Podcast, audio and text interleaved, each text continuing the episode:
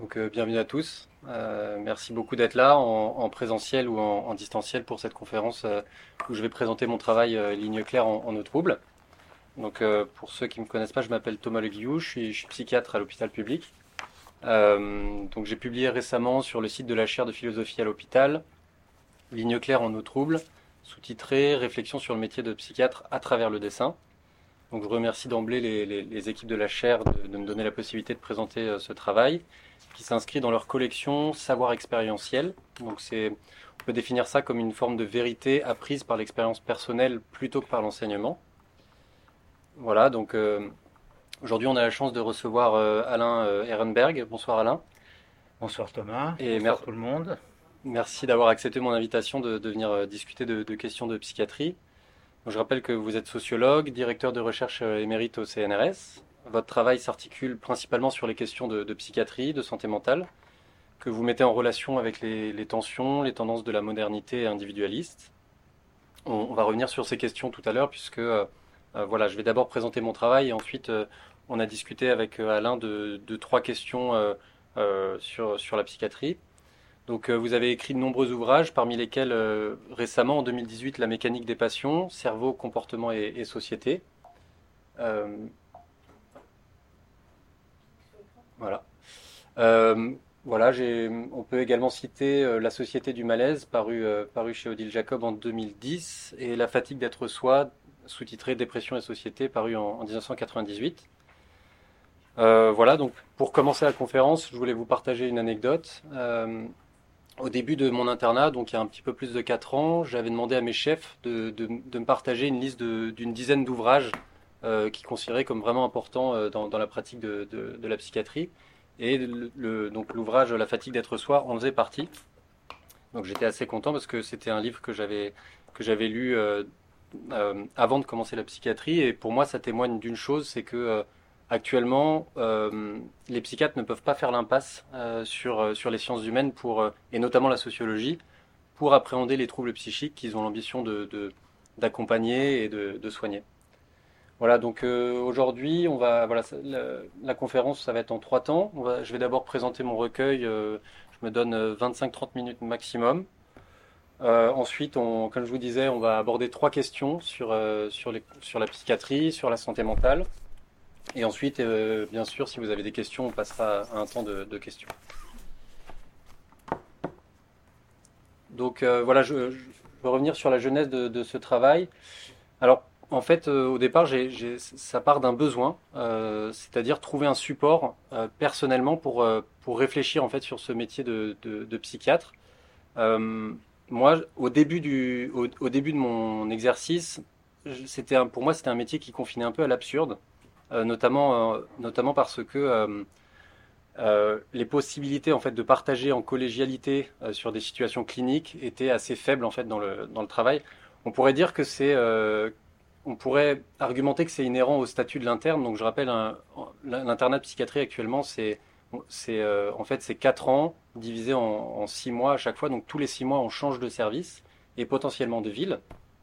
Et donc ça, c'est pas forcément euh, favorable à créer des liens de, des liens de travail, des liens de, réflexion. Mais quand même, aujourd'hui, il y a des études qui montrent que 66% du temps de travail des internes euh, est consacré au recueil de données informatisées et qu'aujourd'hui, on, on pense que c'est 20% du temps des internes, donc des, jeunes médecins, euh, qui est euh, au lit du malade, en fait, ou en tout cas avec le, patient. Donc moi, voilà, il y avait une, petite crise de sens au départ de, ce travail, dans la, triple acceptation du, mot sens, hein, c'est-à-dire où on va, en fait, l'orientation, même au niveau de la sensorialité, c'est-à-dire en fait quel, quel, plaisir je trouve dans ce métier, en fait quel, sens ça, convoque chez moi et euh, évidemment la question de, la signification, hein, du, sens euh, que je mets à ce que je fais en tant que psychiatre. Du coup, je me suis appuyé sur une, citation d'un auteur qui est important pour moi, euh, Albert Camus, qui dit dans le mythe de Sisyphe, et je cite, À respirer l'absurde, à reconnaître ses leçons, il peut y avoir un bonheur métaphysique. Et ensuite, il dit L'œuvre est alors la chance unique de maintenir sa conscience et d'en fixer les aventures. Créer, c'est vivre deux fois. Donc en fait, voilà, donc une longue introduction pour vous dire qu'au départ, c'est un travail qui s'inscrit effectivement dans une, forme de clinique de la souffrance au travail, mais qui a un enjeu particulier parce que comment la question finalement c'est comment apporter du soin lorsque son propre travail de soignant est ressenti comme absurde. Donc en fait, je suis parti de ce besoin-là. Et la problématique euh, sous-jacente, c'est que actuellement, comme toujours hein, d'ailleurs, il y, a une absence de consensus sur euh, les limites d'expertise de la psychiatrie et finalement qu'est-ce que, fait le psychiatre. Donc moi, je me suis forgé une, définition minimale. Euh, c'est pour moi une discipline médicale dont le but est, d'apporter du soin, dont l'objet est la souffrance psychique et dont les outils sont quand même à la mesure de la complexité de, de, l'humain, c'est-à-dire presque infini, parce que on peut rappeler quand même qu'il y a plus d'une centaine de psychothérapies qui sont officielles, euh, officialisées en France, donc on est presque, presque dans une jungle. Donc partant de ça, je me suis dit il faut que, je continue à explorer un petit peu ce, métier. Euh, je suis parti du postulat que bah, peut envisager que le, le, c'est le patient qui fait le psychiatre. Euh, donc j'ai eu l'idée de dessiner les patients, alors le dessin parce que c'est un média que j'affectionne beaucoup, en faisant le pari que le dessin peut me permettre de garder une trace de mes prises en charge et ensuite d'être un support de réflexion sur, euh, sur ma pratique clinique. Euh, donc voilà, là, vous voyez une diapo issue de, mon travail qui représente effectivement le, cheminement. Donc la, méthode que j'ai que j'ai mis en place, mais qui, qui, est sur en fait quatre années, hein, c'est de d'abord recueillir au fil des consultations des phrases de patients qui m'ont vraiment marqué, que, que, je gardais, donc c'est comme des verbatims. Ensuite, j'ai ressenti le besoin de, me rappeler euh, de ces patients et notamment de, leur visage, de leur, euh, de leur euh, voilà, de, me rappeler de ce, qui avait, de ce que j'ai trouvé de fascinant chez eux. Et ensuite, assez, assez longtemps après, j'ai écrit des textes sur ces patients, des cas cliniques en fait, qui, permettent de se représenter, enfin je l'espère en tout cas, assez efficacement l'enjeu de la prise en charge de tel ou tel patient. Et récemment, j'ai proposé à, la chaire de, de publier ce travail. Voilà, donc euh, j'explicite juste un petit peu le, titre du travail, euh, Ligne claire en eau trouble. Alors, Ligne claire, c'est un hommage au style graphique de l'école franco-belge de, bande dessinée, parce que voilà, euh, c'est un type de dessin que j'affectionne. On connaît Tintin, Black et Mortimer, c'est des traits noirs d'épaisseur régulière avec des aplats de couleurs. C'est de la bande dessinée d'après-guerre. Hein. Et, mais il y a évidemment une polysémie parce que c'est bon, la tentative d'y voir clair évidemment dans ce métier. Et les eaux troubles, euh, c'est en fait c'est l'expression naviguer en eau trouble, qui veut dire avancer sans vraiment savoir euh, euh, où l'on va. Et ça fait référence également à ce que j'appelle les eaux troubles de la psyché, c'est-à-dire la frontière toujours mouvante entre le, entre le normal et, le pathologique. Voilà, du coup, dans, dans mon travail, j'ai développé cette réflexion en deux parties qui sont finalement en fait euh, la réflexion d'abord singulière et ensuite que j'ai voulu euh, publiciser. Donc euh, dans, dans, une, dans, une, première partie, j'ai tenté de montrer que ce dessin clinique, il s'inscrit dans ce que j'appelle une, une, éthique de l'intersubjectivité, au sens de la phénoménologie, c'est-à-dire que le psychiatre que je suis se construit à travers la réflexion qu'il mène sur ses patients. Et, et ensuite, bien après, je me suis dit, mais en fait, ces représentations graphiques, ces cas cliniques, ils peuvent s'inscrire dans une éthique du témoignage, c'est-à-dire où moi je fais le pari que c'est un média intéressant, le dessin, pour euh, rendre audible ce qui est inaudible et, visible ce qui est, euh, on pourrait dire aujourd'hui, euh, invisibilisé. Voilà, donc je vais développer un petit peu ces deux parties. Alors,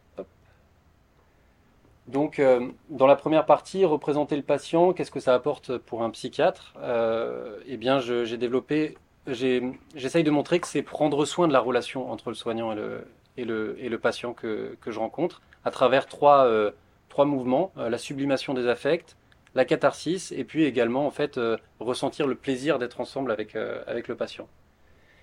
Voilà, je vais développer quelques-uns de ces thèmes. J'aurai pas le, temps de tout développer, mais voilà, aujourd'hui je vais parler de, de la sublimation. Donc, je, je, vous interromps une seconde parce que vous n'avez pas dit où on peut on peut obtenir. Euh, ah oui, oui.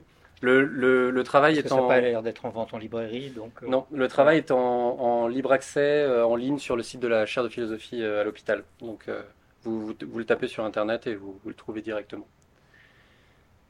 Voilà, donc j'ai voulu parler de la sublimation de ce que j'appelle le, syndrome du docteur Gachet. Alors la sublimation, c'est au départ un terme emprunté à la physique, euh, donc c'est le passage d'un corps de l'état solide à l'état gazeux, et en fait dans le domaine de la psychologie, on peut considérer que c'est la transformation des pulsions réprouvées socialement en valeurs socialement reconnues.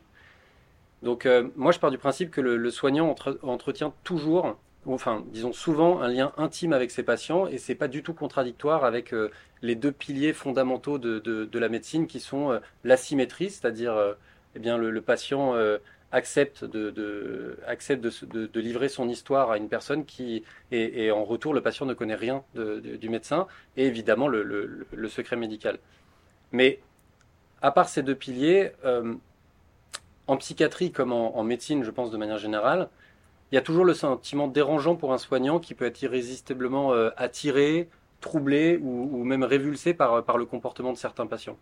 Et ça, c'est ce que j'appelle le syndrome du docteur Gachet, parce que euh, ben, le docteur Gachet, vous connaissez sûrement ce tableau de Van Gogh euh, de 1890, qui représente ce monsieur qui était médecin, mais également qui a été logeur de, Van Gogh et un, fervent admirateur. Et voilà, je pense que c'est une bonne illustration de du lien qu'on peut entretenir euh, euh, avec le patient. Donc voilà un de mes dessins euh, pour parler de l'étrange familier. Alors, comme, comme, je vous le disais, hein, certaines personnes que j'ai rencontrées au cours de mon exercice ces dernières années m'ont vraiment fasciné pendant, pendant les consultations. Et elles ont provoqué en moi un, vrai sentiment de malaise parce qu'elles qu'elles disent, parce qu'elles font. Et euh, ça, c'est, j'ai rapproché ça de ce que la psychanalyse appelle euh, l'étrange familier ou, ou encore l'inquiétante euh, familiarité. L'inquiétante étrangeté. Ouais, l'inquiétante étrangeté, oui. Et, et ouais, ici, c'est un patient qui m'avait beaucoup marqué, euh, qui était hospitalisé pour une tentative de suicide. Voilà, c'est un, un, monsieur, donc je, je, vous laisse lire le texte, je ne sais pas si vous le voyez bien, il parlait voilà, d'un rejet de la société de consommation, du fait qu'il s'était mis à la pleine conscience, voilà, c'était un monsieur euh, qui, euh, qui, se rendait il disait se rendre compte de ses conditionnements. voilà, c'était, il avait tout un tas de questionnements morbides en lien avec la destruction des, écosystèmes, en lien avec le changement climatique. Et voilà, moi j'ai ressenti en fait pendant l'hospitalisation qu'il y avait un décalage vraiment très important entre ben, voilà, le discours qu'il amenait et la prise en compte au moment de l'hospitalisation par le corps soignant. En fait, ce qu'il venait dire, ce monsieur, c'est euh, quel sens y a-t-il à vivre euh, dans un monde euh, qui est en train de s'effondrer Sauf que, en fait, un des rôles importants du soignant, je pense, c'est d'être fiable, en fait. Et en fait, le risque, c'est de suivre le patient dans, son abîme, en fait, dans son, questionnement morbide. même si, donc, en fait, du coup, moi, personnellement, j'étais assez c'était des questionnements qui m'étaient très familiers et qui me rendaient du coup très mal à l'aise. Et en fait, dessiner ce patient et me souvenir de ce patient, ça permet en fait de, sublimer ces questionnements, c'est-à-dire de, de, euh, de, continuer à prendre en charge ce patient tout en, euh, tout en évitant de les passer sous silence, parce que ça nourrit ma réflexion. Il y a aussi quelque chose que, que je trouve important, c'est c'est de dire que euh, certains patients en hospitalisation, ils dégagent une certaine puissance. En fait, paradoxalement, on pense qu'ils sont, ils sont très malades, ils sont, ils sont, voilà, euh, ils peuvent être, ils peuvent être délirants, très, très déprimés, très, très suicidaires, mais ils peuvent également dégager une certaine puissance. Euh, par, la, par, ce qu'ils disent ou parce qu'ils, parce qu'ils vont agir, en fait, ils, ils viennent briser un tabou, hein, en fait, d'une certaine manière. ici, j'ai choisi de représenter une patiente que j'avais vue en hospitalisation également, qui était hospitalisé sous contrainte pour un état maniaque. Donc un état maniaque, c'est euh, euh, un état d'excitation psychique et motrice euh, très, très dangereuse, notamment pour le patient, parce que le, risque d'auto-agressivité et de tentative de suicide est très important. Cette patiente, elle, elle dormait plus depuis des jours sans, sans, se sentir fatiguée, elle avait des sentiments de grandeur, elle avait ce qu'on appelle des coques à l'âne, elle était très ludique, familière, mais souvent, en fait, dans, cette, symptomatologie, c'est souvent, la famille qui alerte hein, euh, d'état maniaque. Notamment, en fait, euh, cette, dame, elle venait euh, d'avoir une petite fille. Et en fait, sa, famille, et notamment son conjoint, s'était rendu compte qu'elle elle, elle essayait de faire boire son nourrisson de quelques semaines avec un, verre d'eau. Enfin voilà, elle avait toute une symptomatologie très, inquiétante. Malgré tout ça, malgré le, la nécessité d'être hospitalisée, euh, elle venait dire quelque chose d'autre en fait. Et donc elle disait, quand on est enceinte, les gens ont l'impression qu'on leur appartient, qu'on tombe dans le domaine public. Voilà. pour moi, elle venait dire autre chose, elle venait dire quelque chose du, quotidien intolérable d'une femme qui se sent euh, réifiée, chosifiée et qui, euh, qui, se, qui, se sent réduite à sa fonction de gestatrice en fait. Donc encore une fois, cette patiente, on avait la nécessité de la, de la protéger contre elle-même, de, voilà, de, de, prendre en charge la symptomatologie, et en même temps, ça me permettait de, de garder en mémoire cette parole, quoi, que, je trouve assez puissante.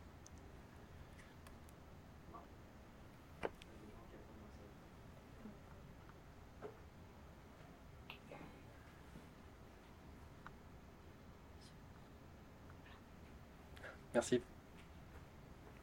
Et enfin, euh, alors euh, effectivement, je pense que je pense que ce travail de, dessiner les patients permet également euh, de, de, cathartiser celui qui soigne les maboules. Alors l'anecdote, ça, c'est que j'avais rencontré un, ami qui me qui me présentait comme ça. Voilà. Et en fait, j'avais été choqué, effectivement, même agacé. Et finalement, en fait, je suis rentré chez moi. Je me suis dit, mais mais qu'est-ce que ça qu'est-ce que ça vient dire en fait?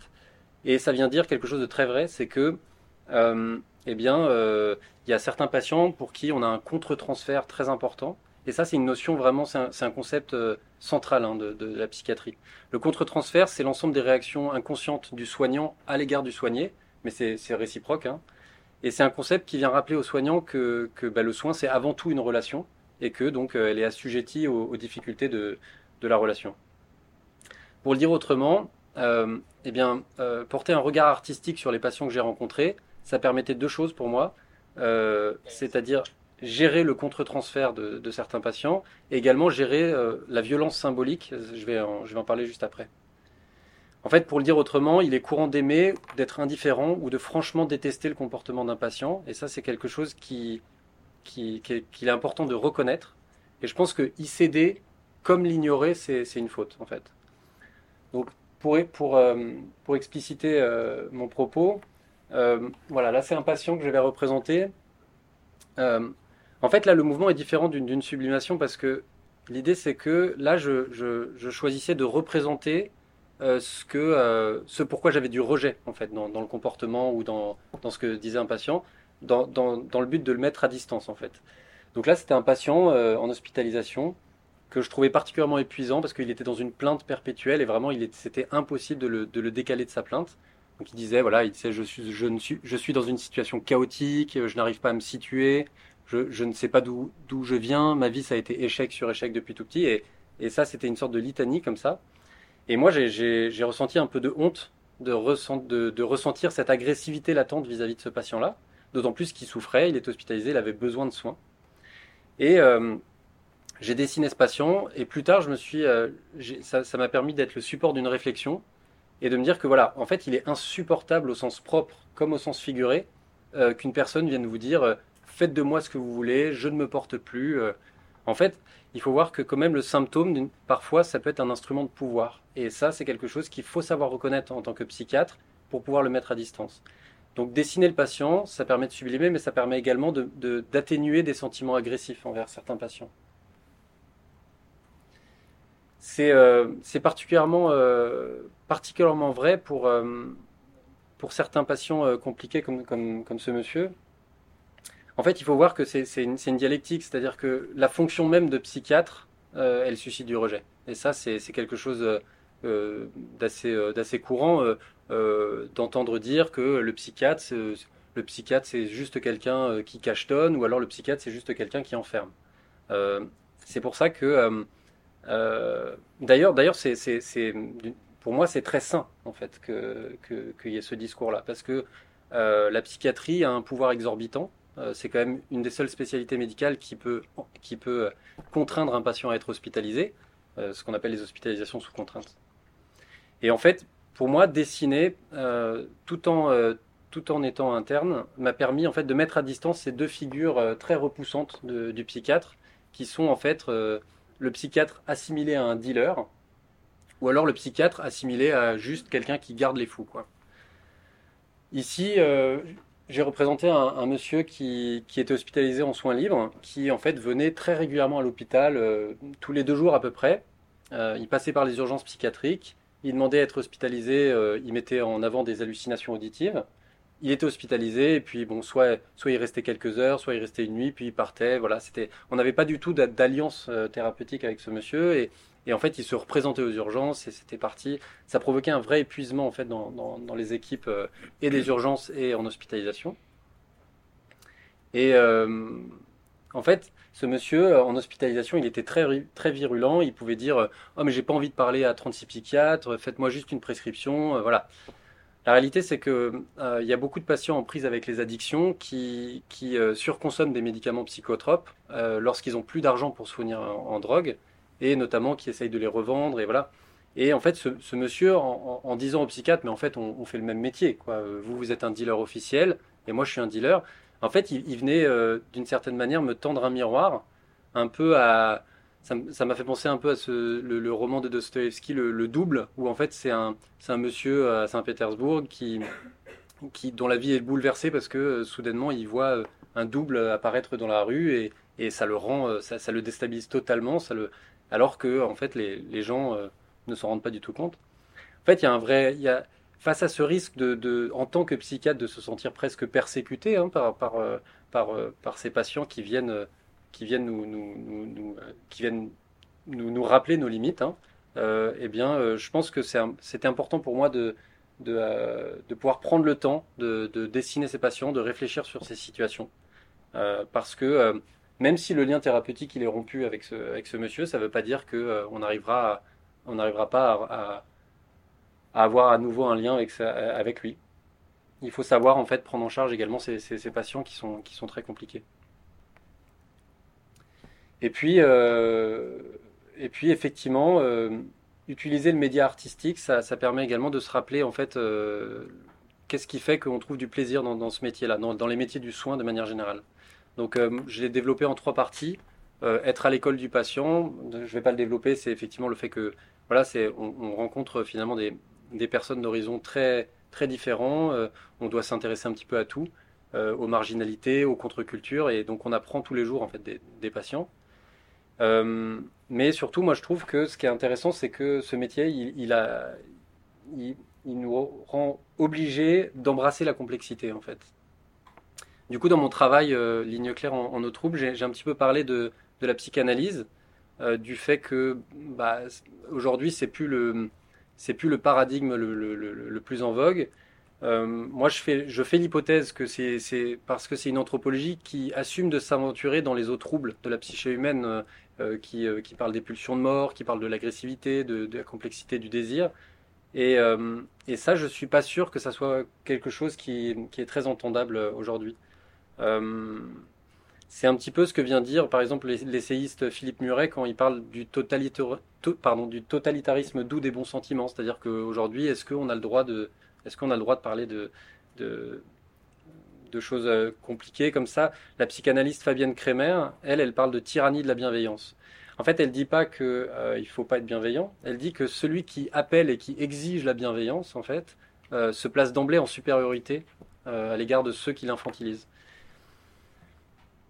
En tout cas, voilà, les situations sont toujours complexes et la psychiatrie, c'est important de voir qu'elle est toujours tributaire de son époque. Aujourd'hui, on est plus, voilà, il y, a plus un paradigme neurobiologiste.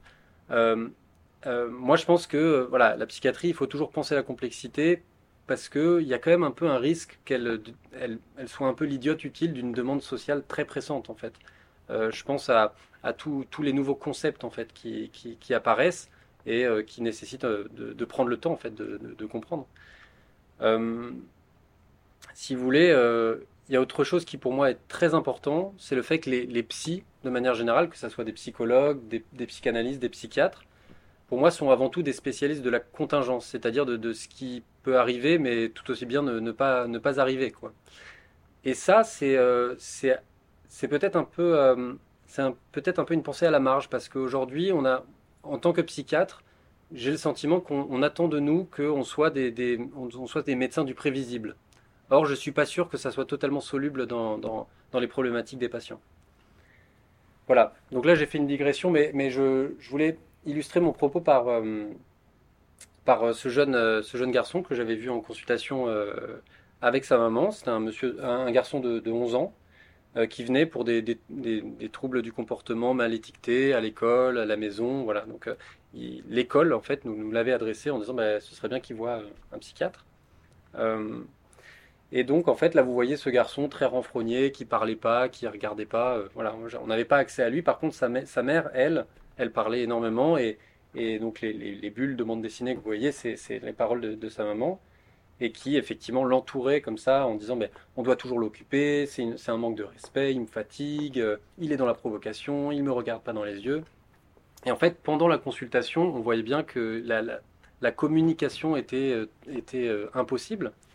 Et moi, je, je, trouve que la complexité, c'est justement se poser un petit peu sur, sur ces situations et dire bah, voilà, qu'est-ce qu'on voit là quoi? On voit que bah, la, la, plainte maternelle, elle est, elle est un peu tragique parce que moi, ce que je voyais, c'était pas euh, un jeune garçon avec un trouble du comportement euh, chez qui il faut envisager euh, d'explorer un TDAH ou des choses comme ça, qui, qui est effectivement la demande sociétale majoritaire. Moi, je voyais surtout le fait qu'il y avait un, épuisement maternel à essayer d'aimer son enfant et notamment une interdiction morale du désamour parce que ça, c'est quelque chose qui euh, socialement n'est pas, n'est pas valorisé. Et je me disais euh, que euh, ce qui est intéressant dans notre métier, c'est de, prendre le temps d'essayer de, déceler des invariants cliniques, en fait. C'est-à-dire, ce qu'on appelle les invariants cliniques, c'est en fait, c'est tout simplement au moins 150 ans de, sciences humaines, en fait, sur les, sur les comportements, sur la, sociologie, la, psychologie. Et là, moi, ce que je voyais, c'est que bah, l'absent c'est-à-dire ici le, conjoint absent, il est toujours fantasmé. C'est-à-dire que ici la, maman la, mère célibataire qui devait s'occuper de, son enfant, elle a eu besoin de construire une image de, du papa toxique, malsaine pour, euh, pour, penser le sentiment d'abandon, alors que l'enfant, lui, bah, au contraire, il a besoin de, faire de, l'absent une victime. Voilà. Donc en fait, finalement, sont, c'était peut-être ça leur problématique. Voilà, donc euh, moi je trouve que c'est cette complexité qui fait, euh, qui fait la richesse du métier. Et il y a, y a, une autre raison qui fait que les, métiers de, du soin et les métiers de la, psy sont vraiment intéressants, c'est que, et ça on en avait un petit peu discuté ensemble, c'est que moi je trouve que c'est presque un art martial en fait, ce, genre de métier. dans le sens où c'est un ensemble de techniques et de pratiques qui, qui, qui visent à, apprendre la maîtrise de soi dans l'adversité. Parce que faut, faut voir que la psychiatrie, euh, bon, elle est, très diverse, mais je pense qu'il y a quand même un risque d'usure dans ce métier. Euh, en fait, rien dans la formation euh, médicale théorique, qui est, qui est quand même très, très faible, hein, ni en fait dans, dans la pratique, ne, ne, prépare à vivre certaines situations. je pense par exemple à, un patient que j'ai dû aller voir en, réanimation qui euh, avait fait une tentative de suicide mais qui ne se souvenait pas d'avoir fait cette tentative et à qui il fallait expliquer qu'il était, en, qu'il était en réanimation pour ça. Je pense à, voilà, aux, épisodes d'agitation de patients qui sont en crise aux urgences. On n'est jamais préparé à ça. Euh, ou alors quand il faut faire une annonce diagnostique euh, très lourde. Et donc en fait, ben voilà, il y a certaines situations cliniques qui peuvent être vraiment effractantes, quoi, qui peuvent un peu sidérer.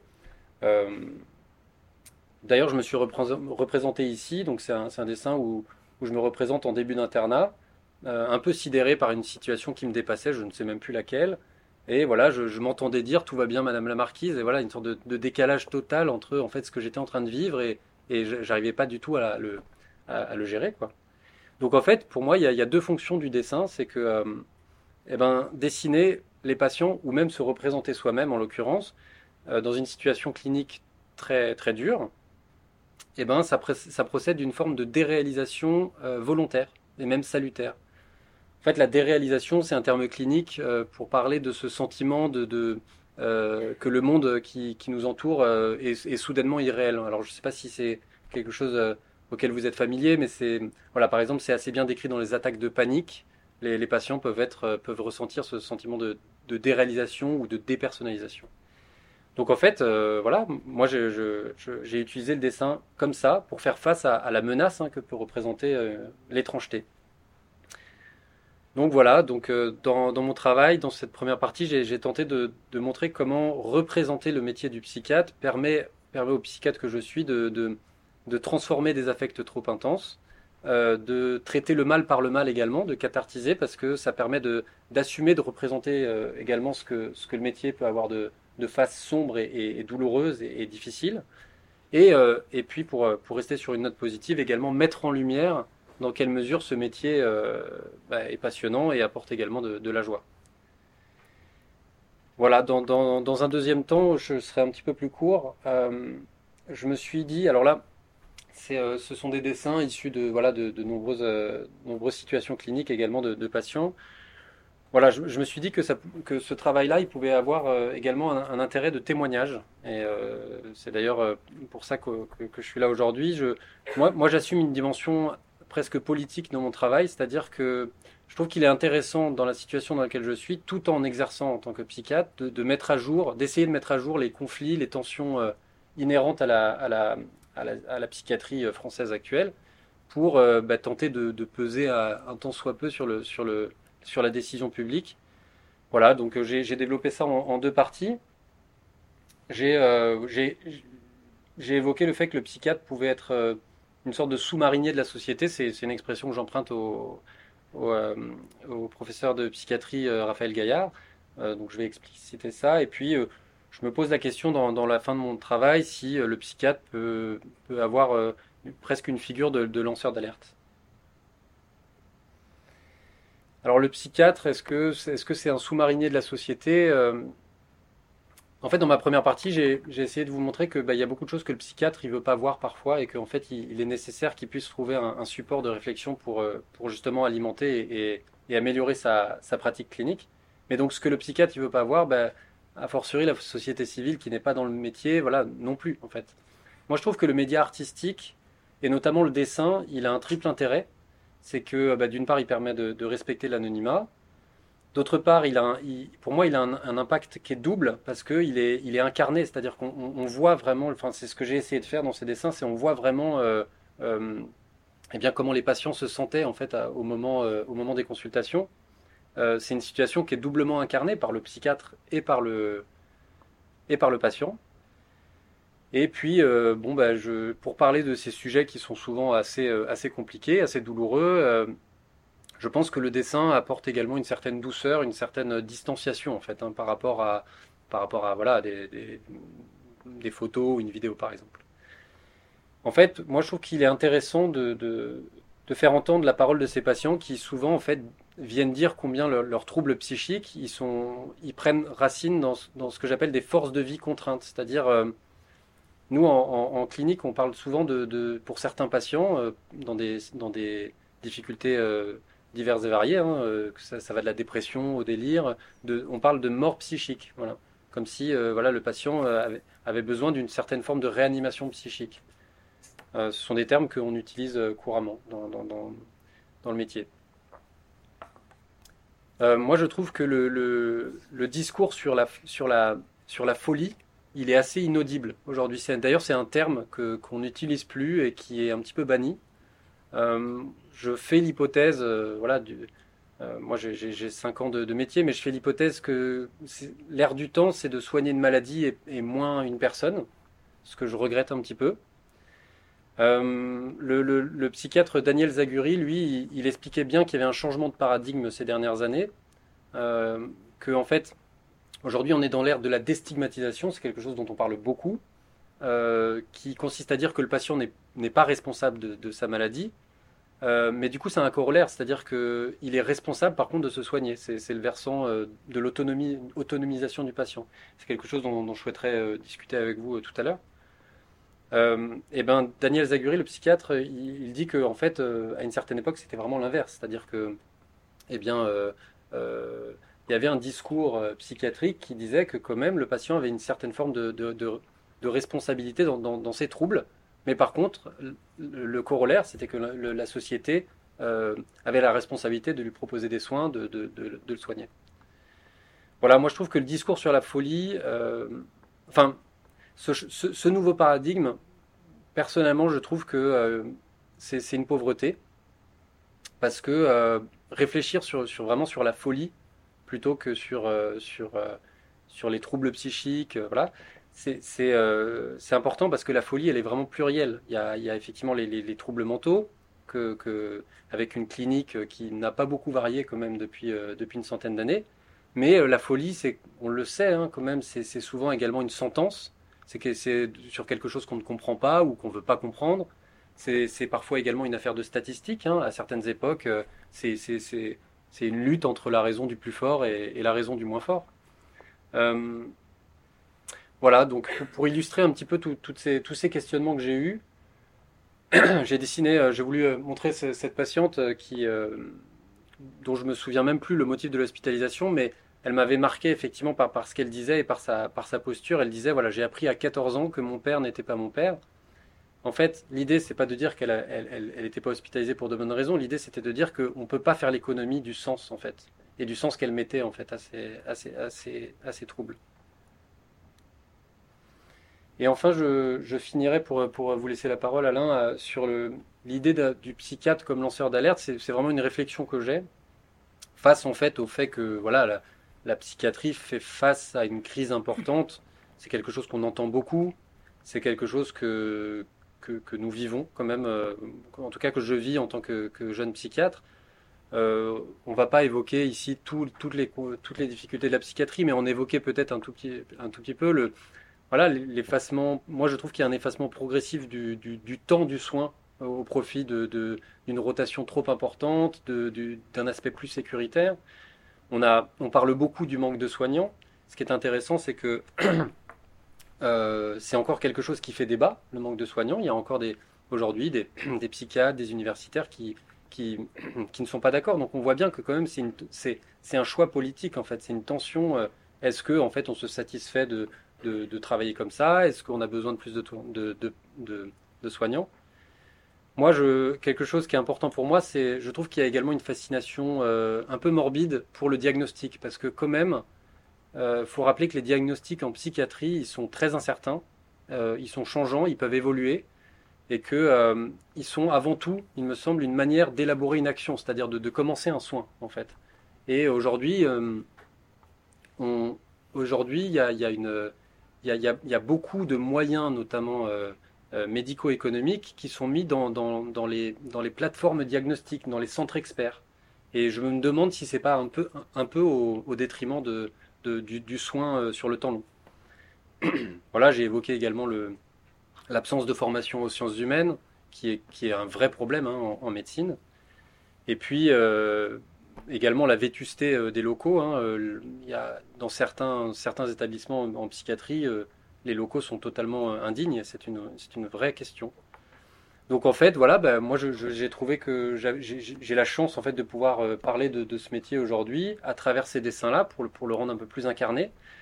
pour moi, publiciser ces, dessins, ça me permet de, à ma manière, un peu lancer l'alerte sur, sur, sur, sur quand même un état assez catastrophique de, de la psychiatrie. Alors voilà, pour finir peut-être, euh, je voulais finir par ce dessin. Donc c'est une, dame qui est, migrante, qui venait d'Afrique euh, subsaharienne et qui s'est présentée aux urgences psychiatriques. Voilà, en fait, c'était une dame qui, a, le parcours classique catastrophique. L'actualité récente nous le rappelle quand même de manière assez forte. Et aujourd'hui, aux urgences psychiatriques, c'est vraiment de manière quotidienne qu'on voit, des, voit des, gens en situation de migration. pour moi, en fait, c'est un, cette patiente qui, explique que voilà, elle vit en foyer, que c'est dur, qu'il y a du bruit, que euh, elle, est, elle est dans l'incertitude de, euh, de, la procédure. Euh, donc la procédure Dublin, c'est une procédure administrative qui, qui consiste en fait les, migrants qui arrivent dans un pays, même s'ils font une demande d'asile dans un autre pays, en fait ils sont, ils sont censés dépendre du pays d'où ils sont arrivés. Donc en fait, au-delà en fait de la symptomatologie de cette patiente qui était venue euh, pour euh, une tentative de suicide, qui était, qui était très déprimée. Euh, pour moi, c'est un exemple parfait de la crise de la psychiatrie, c'est-à-dire un sentiment d'impuissance, parce qu'en fait, en amont et en aval, aux urgences psychiatriques et même dans les hôpitaux, on a, on a, on a, des absences de solutions d'hospitalisation, de, très souvent, enfin en tout cas, c'est devenu en fait la norme. Ça, c'est quelque chose, euh, je ne suis pas du tout le seul à en parler. Euh, voilà, moi je pense que c'est un bon exemple parce que de, l'intrication en fait de, des problématiques sociales, des, problématiques même géopolitiques et de la souffrance psychique. Ça, c'est quelque chose qu'il faut qu'il faut toujours avoir en tête. ça permet également de, poser la question de la, médicalisation d'un problème de société, parce que voilà, il y a, y, y a, pas que les, migrants, il y a également les, jeunes placés en foyer, il y a, les, SDF, il y a, toute une partie en fait de, la misère psychosociale euh, où aujourd'hui on nous demande une réponse médicale qu'on est bien, incapable de. Euh, on, ne peut pas y répondre parce que. Euh, et je voulais finir là-dessus. Cette patiente, cette dame, c'est une personne qui est, confrontée en fait globalement à une situation impossible parce qu'elle est dans le court terme permanent, elle est incapable de se projeter, c'est-à-dire qu'elle est, d'un foyer à un autre, elle ne sait pas si elle va rentrer dans son pays, elle ne sait pas si elle peut rester, elle n'a aucune solution. Et, et en fait, j'ai envie de dire, c'est un petit peu la, un petit peu la situation de, l'hôpital psychiatrique actuellement. C'est-à-dire qu'on est, est dans le court terme permanent. Voilà, donc, euh, moi, j'ai tenté de montrer dans, ce travail que, euh, que la créativité, c'est un outil qui est non seulement utile, mais je pense même nécessaire. Alors, utile bah, pour le soignant que je suis, parce que ça permet, euh, j'ai essayé de vous le montrer, que, que ça permet de, travailler une juste distance relationnelle avec le patient. Deuxièmement, euh, je pense que ça permet également de se sentir plus proche des patients que l'on accompagne, de leurs difficultés. Euh, euh, c'est Boris Cyrulnik qui dit cette phrase que j'aime beaucoup, que l'observation est, source de plaisir physique. Et c'est vraiment quelque chose qui m'accompagne. Et puis, moi, je pense que c'est utile indirectement pour le patient également, parce qu'en fait, dans, la relation, soigner sa propre relation avec les patients qu'on accompagne, qu'on essaie de comprendre et de soigner, bah, c'est déjà soigner le patient. Voilà, et et puis, bon, bah, moi, je pense que c'est nécessaire euh, de, faire preuve de créativité. Encore une fois, euh, le, psychiatre Daniel Zaguri dit que la psychiatrie sans utopie, sans créativité, sans penser d'autres manières de faire, euh, c'est désolant. Et c'est quelque chose auquel je crois. Moi, je pense que le soin psychiatrique, il existe encore, il y a encore des structures, mais, mais c'est très compliqué et c'est quelque chose qu'il faut savoir défendre. Et je finirai là-dessus, sur cette citation que j'aime beaucoup le fait que le service public, c'est le patrimoine de ceux qui n'en ont pas. Et ça, c'est une citation de, une citation de Jean Jaurès. Voilà. Je vous remercie. Je vais passer la, parole à, à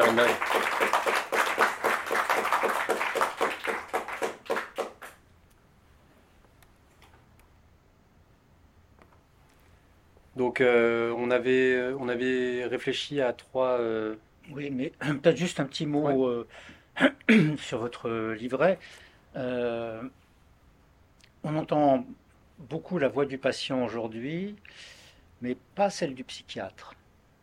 Euh, je ne parle pas des papiers euh, sur les psychothérapies, etc., etc., des, des papiers, des papiers cliniques ou, scientifiques, mais celle du psychiatre sur lui-même, c'est-à-dire, vous l'avez bien nommé, c'est le syndrome du docteur Gachet, c'est-à-dire comment le psychiatre est lui-même affecté de toutes sortes de, mhm. de, toutes sortes de manières.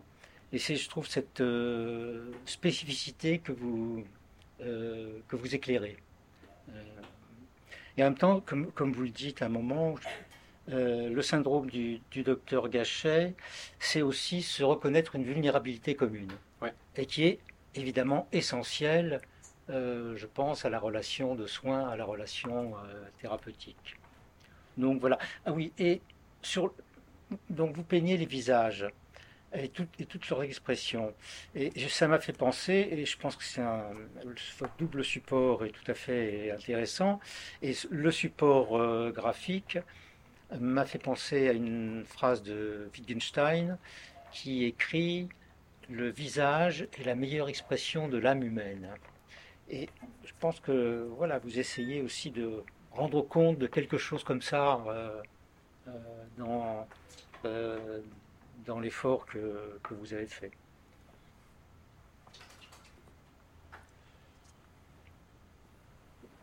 Bon, Vous n'avez pas besoin de l'écran? Non, non, j'ai pas besoin d'écran. On ne vous voit pas. Ah bah oui, vous pouvez l'enlever, oui. Non, j'ai de la paperasse, moi. J'ai pas, pas de dessin. Non, non.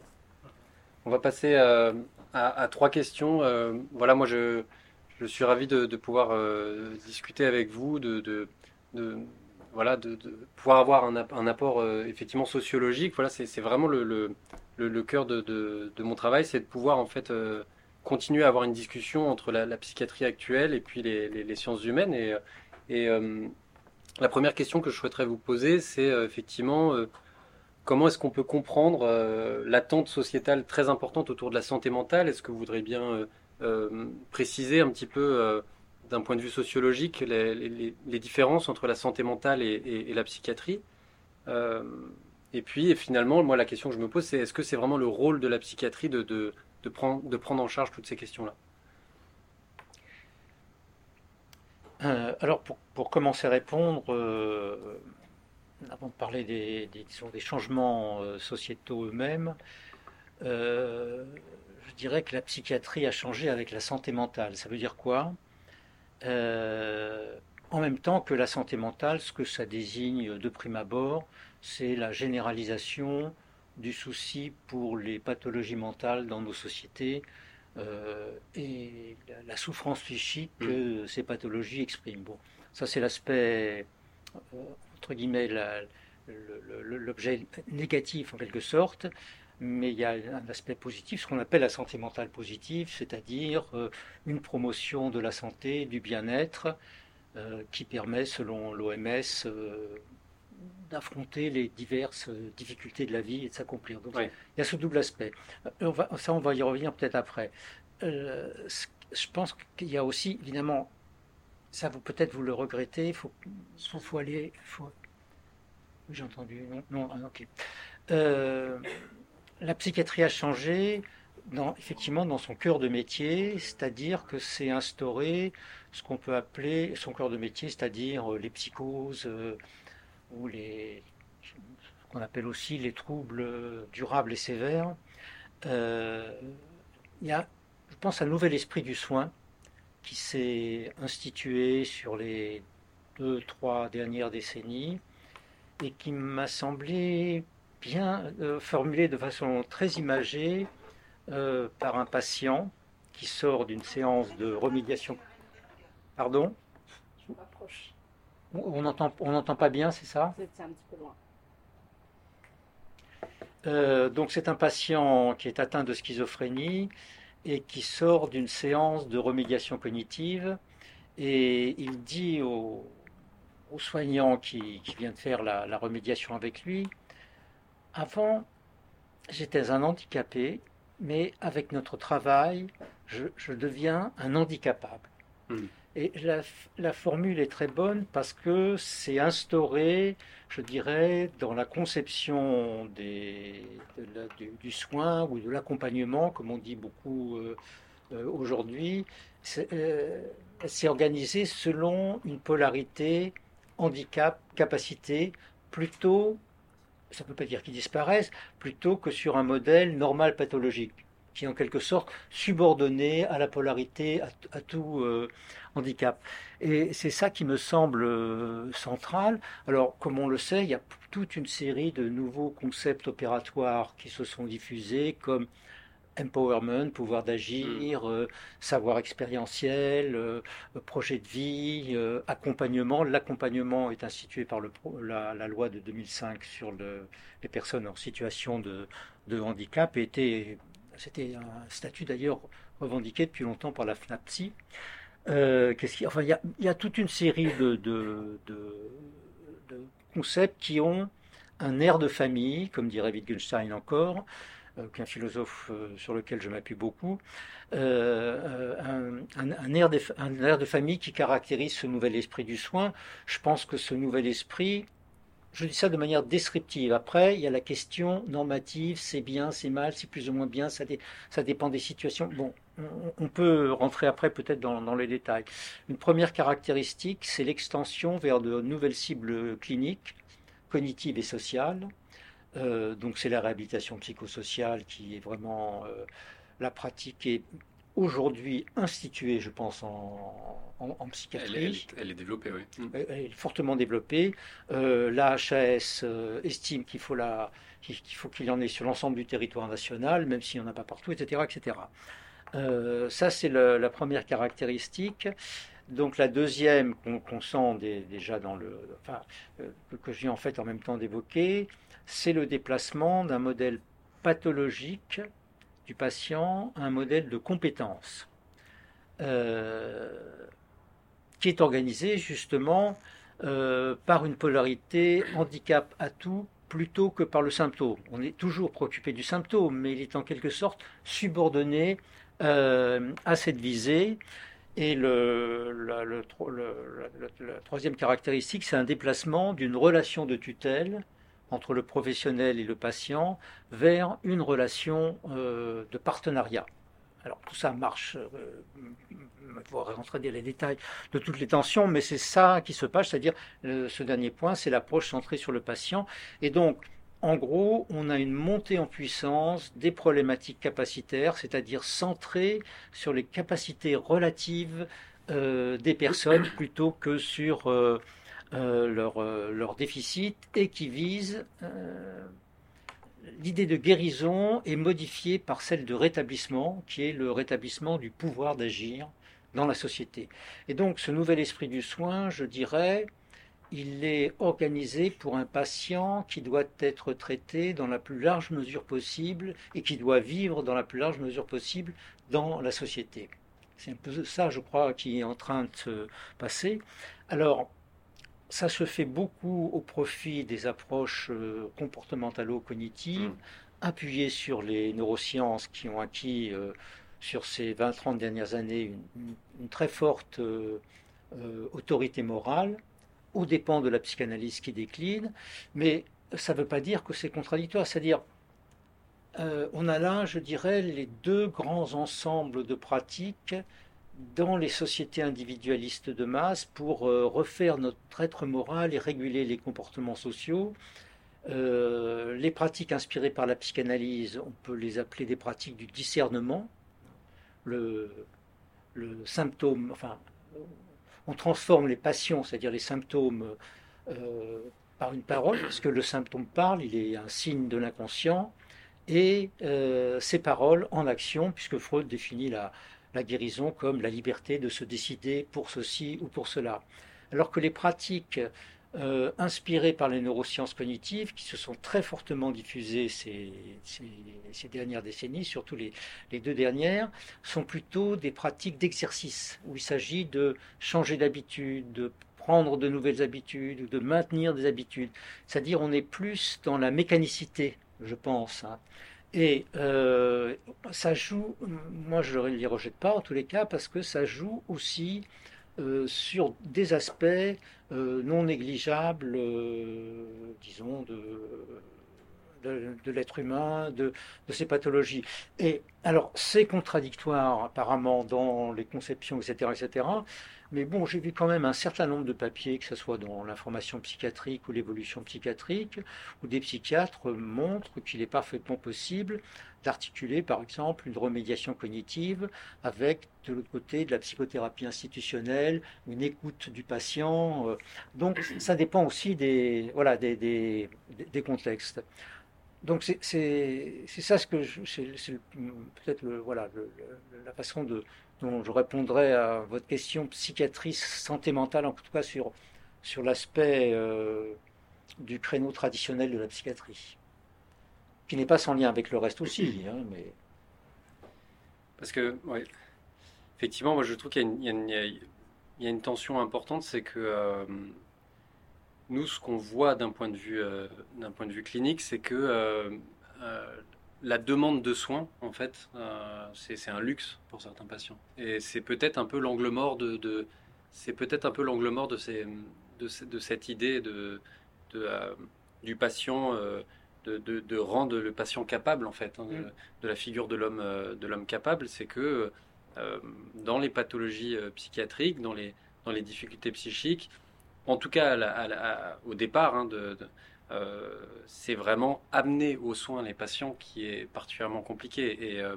moi, ce que je, ce qui m'inquiète dans, ma pratique actuelle, c'est que, euh, eh bien, ce, cette prévalence des thérapies cognitivo-comportementales, de la réhabilitation, du, patient acteur du soin, c'est une bonne chose, mais il ne faudrait pas qu'en fait ça devienne la nouvelle norme au détriment de, eh bien, de, de l'hospitalisation classique, du temps du soin, qui est un temps extrêmement long. Et, et voilà, moi, je, avec mes collègues, on, trouve que vraiment c'est en tension très très importante. Et puis, et puis il y a une deuxième chose, mais c'est c'est plutôt sur la deuxième question, c'est les, questions de santé mentale et des nouveaux. Euh, de, là, ça va même au-delà. C'est en fait, c'est euh, est-ce que le psychiatre euh, a une légitimité pour dire au patient comment il doit être heureux, en fait. Et, et on, est de plus en plus sollicité quand même par rapport à ça. Et moi, je trouve qu'on n'a pas du tout de légitimité par rapport à, ces questions-là. On a des légitimités pour prendre en charge la souffrance psychique euh, dans, la limite en fait des symptômes que qu'on observe. Oui, mais ça c'est pas. Je crois pas qu'on demande aux psychiatres euh, de rendre les gens heureux. On demande aux psychiatres d'abord de s'occuper de la souffrance psychique à travers la, la multiplicité de, euh, de ces expressions. Là, c'est plutôt l'univers du développement personnel mmh. que, que, vous désignez. Euh, d'ailleurs, je recommande un excellent livre qui est paru il y a quelques années de Nicolas Marquis, qui s'appelle euh, Du malaise au marché du bien-être, la société du développement personnel, qui est très éclairant euh, sur le, phénomène, très éclairant sociologiquement sur le phénomène. Donc voilà. Alors en même temps, certains psychiatres peut-être vous aussi parle de ce qu'on n'a pas fait une psychiatrisation de, la société. C'était un peu ma, deuxième question. Oui. Hmm. Euh, moi, je pense que c'est plutôt la, société qui a changé. Et dans le changement de la société, ce qu'on peut appeler les désordres de la personne en tant que personne euh, sont devenus centraux. Je vais essayer d'expliquer en, un mot ce que je veux dire. Et ces désordres s'expriment en termes de santé mentale. Euh, c'est-à-dire, qu'est-ce qui a changé? C'est-à-dire, on est rentré euh, progressivement à partir des années 60-70 euh, dans une société imprégnée par des idées, des valeurs, des normes aussi, qui gravitent autour de l'autonomie individuelle. Mm. Et disons, dans cette question, c'est ce que Émile Durkheim, le, fondateur de la sociologie française, a appelé des représentations collectives. Et je distingue deux moments dans, dans l'ascension de ces idéaux d'autonomie ou des représentations collectives de l'autonomie individuelle. Un moment des années 60-70 euh, où l'autonomie devient une aspiration collective avec la promotion de valeurs de liberté de choix, de propriété de son propre corps, etc., etc., etc., etc. Et dans un deuxième temps, à partir des années 80-90, l'autonomie devient plutôt, devient, elle reste une aspiration collective et la liberté, les, revendications de liberté de choix se développent euh, jusqu'au mariage pour tous, par exemple, pour parler d'éléments récents, mais elle devient en même temps notre condition. Ça veut dire quoi? Ça veut dire qu'elle devient, c'est une attente collective à l'égard de chacun. Autrement dit, elle devient normative.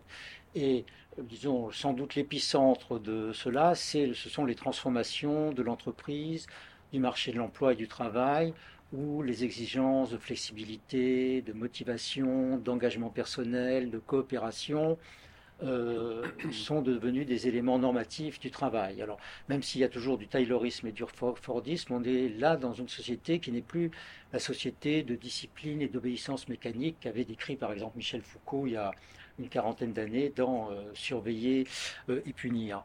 Et donc toutes ces, ces, nouvelles représentations engagent la personnalité et on attend de chacun, vous l'avez rappelé tout à l'heure pour le patient, on attend de chacun qu'il soit l'acteur d'eux, mm. que ce soit de sa carrière professionnelle euh, ou de sa pathologie mentale. Et donc on est là dans une, ce, ce type de société implique des, enfin, des autocontrôles euh, pulsionnels et émotionnels euh, que ne connaissait pas justement la, société de discipline. Euh, une société qui est en même temps une société d'émancipation individuelle est très exigeante de, ce, de ce point de vue-là. Et donc ça implique, ça met en avant ce qu'on peut appeler les désordres de la personne en tant que personne, euh, qui passent au premier plan et qui deviennent des, euh, des soucis majeurs de santé publique, c'est-à-dire les problèmes de santé mentale sont devenus aujourd'hui des soucis majeurs de santé publique. C'est répété de manière euh, incessante. Le Covid, euh, la, période de pandémie l'a encore rappelé.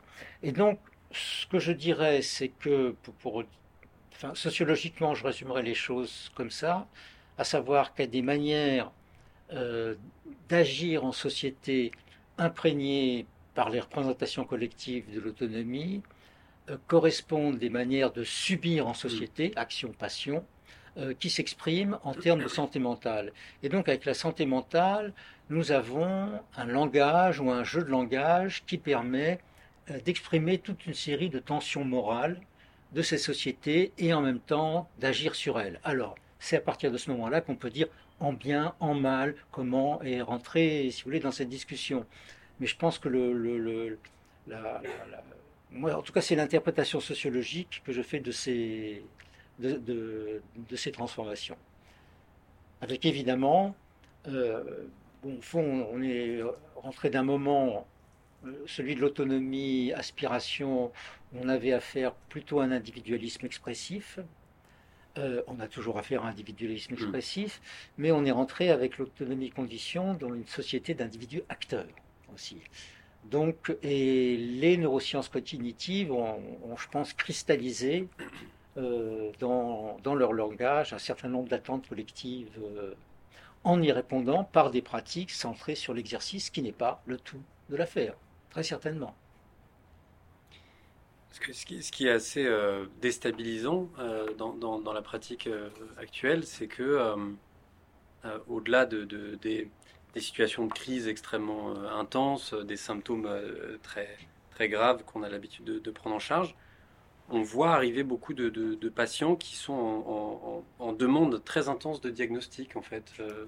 qui, qui Est-ce que c'est une manière, justement, de, de, ne plus subir et, en fait, de, d'être proactif, de, de demander un diagnostic d'autisme, de, demander un diagnostic de TDAH Voilà, c'est, vraiment en inflation de manière très très importante et nous on est, on est assez euh, déstabilisé. Est-ce que ça fait partie de, euh, par, par, cette inflation aussi euh, diagnostique hein? C'est-à-dire que le DSM n'a jamais été aussi, aussi important et, la HAS l'a adopté hein, pour la France.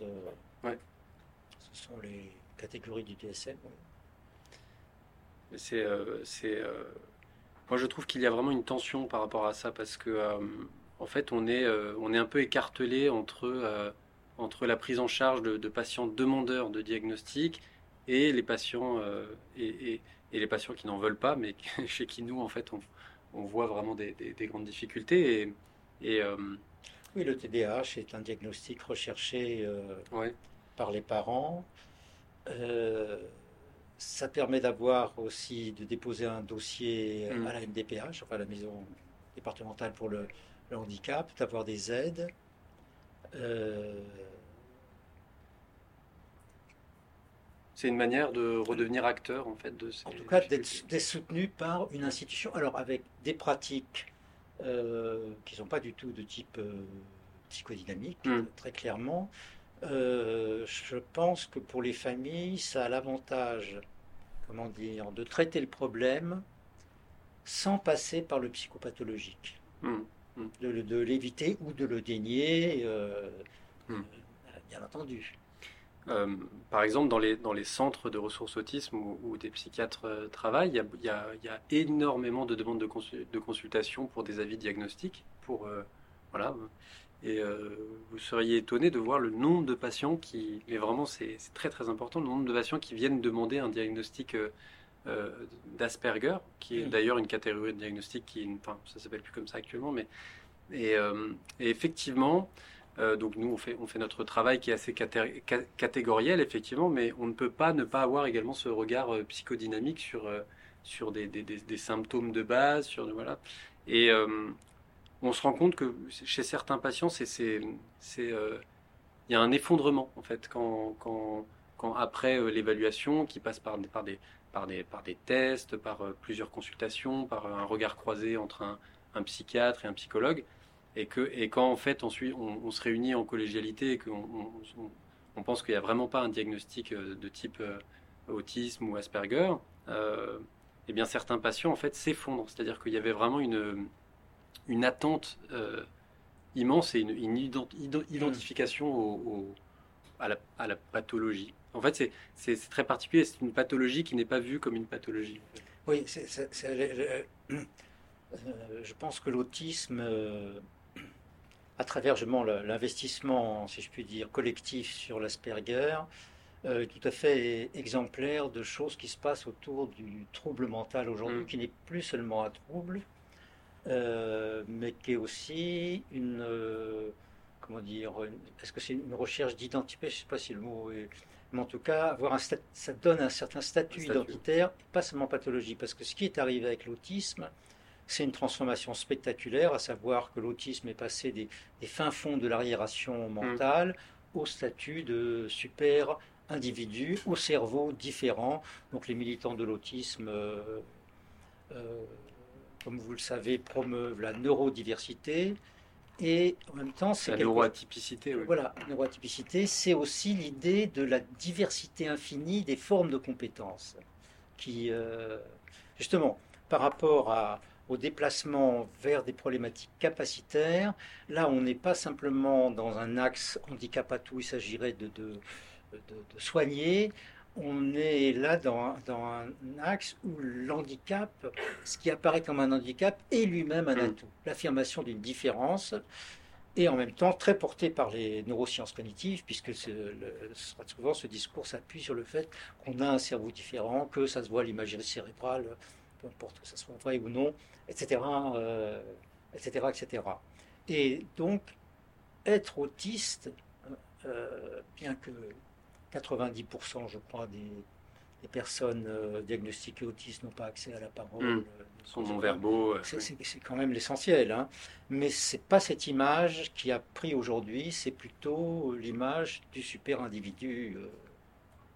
Mmh, mmh. Et donc, c'est aussi un diagnostic recherché au sens, je ne sais pas quelle demande de soins il y a en même temps si tant est qu'il y en a, ça je me rends pas du tout compte parce que j'ai pas évidemment vu cet aspect-là. Alors que vous, vous les, vous les voyez par les, bah, demandes qui viennent vers vous. Euh, c'est quel type de souffrance, c'est quel type, euh, comment vous, voyez?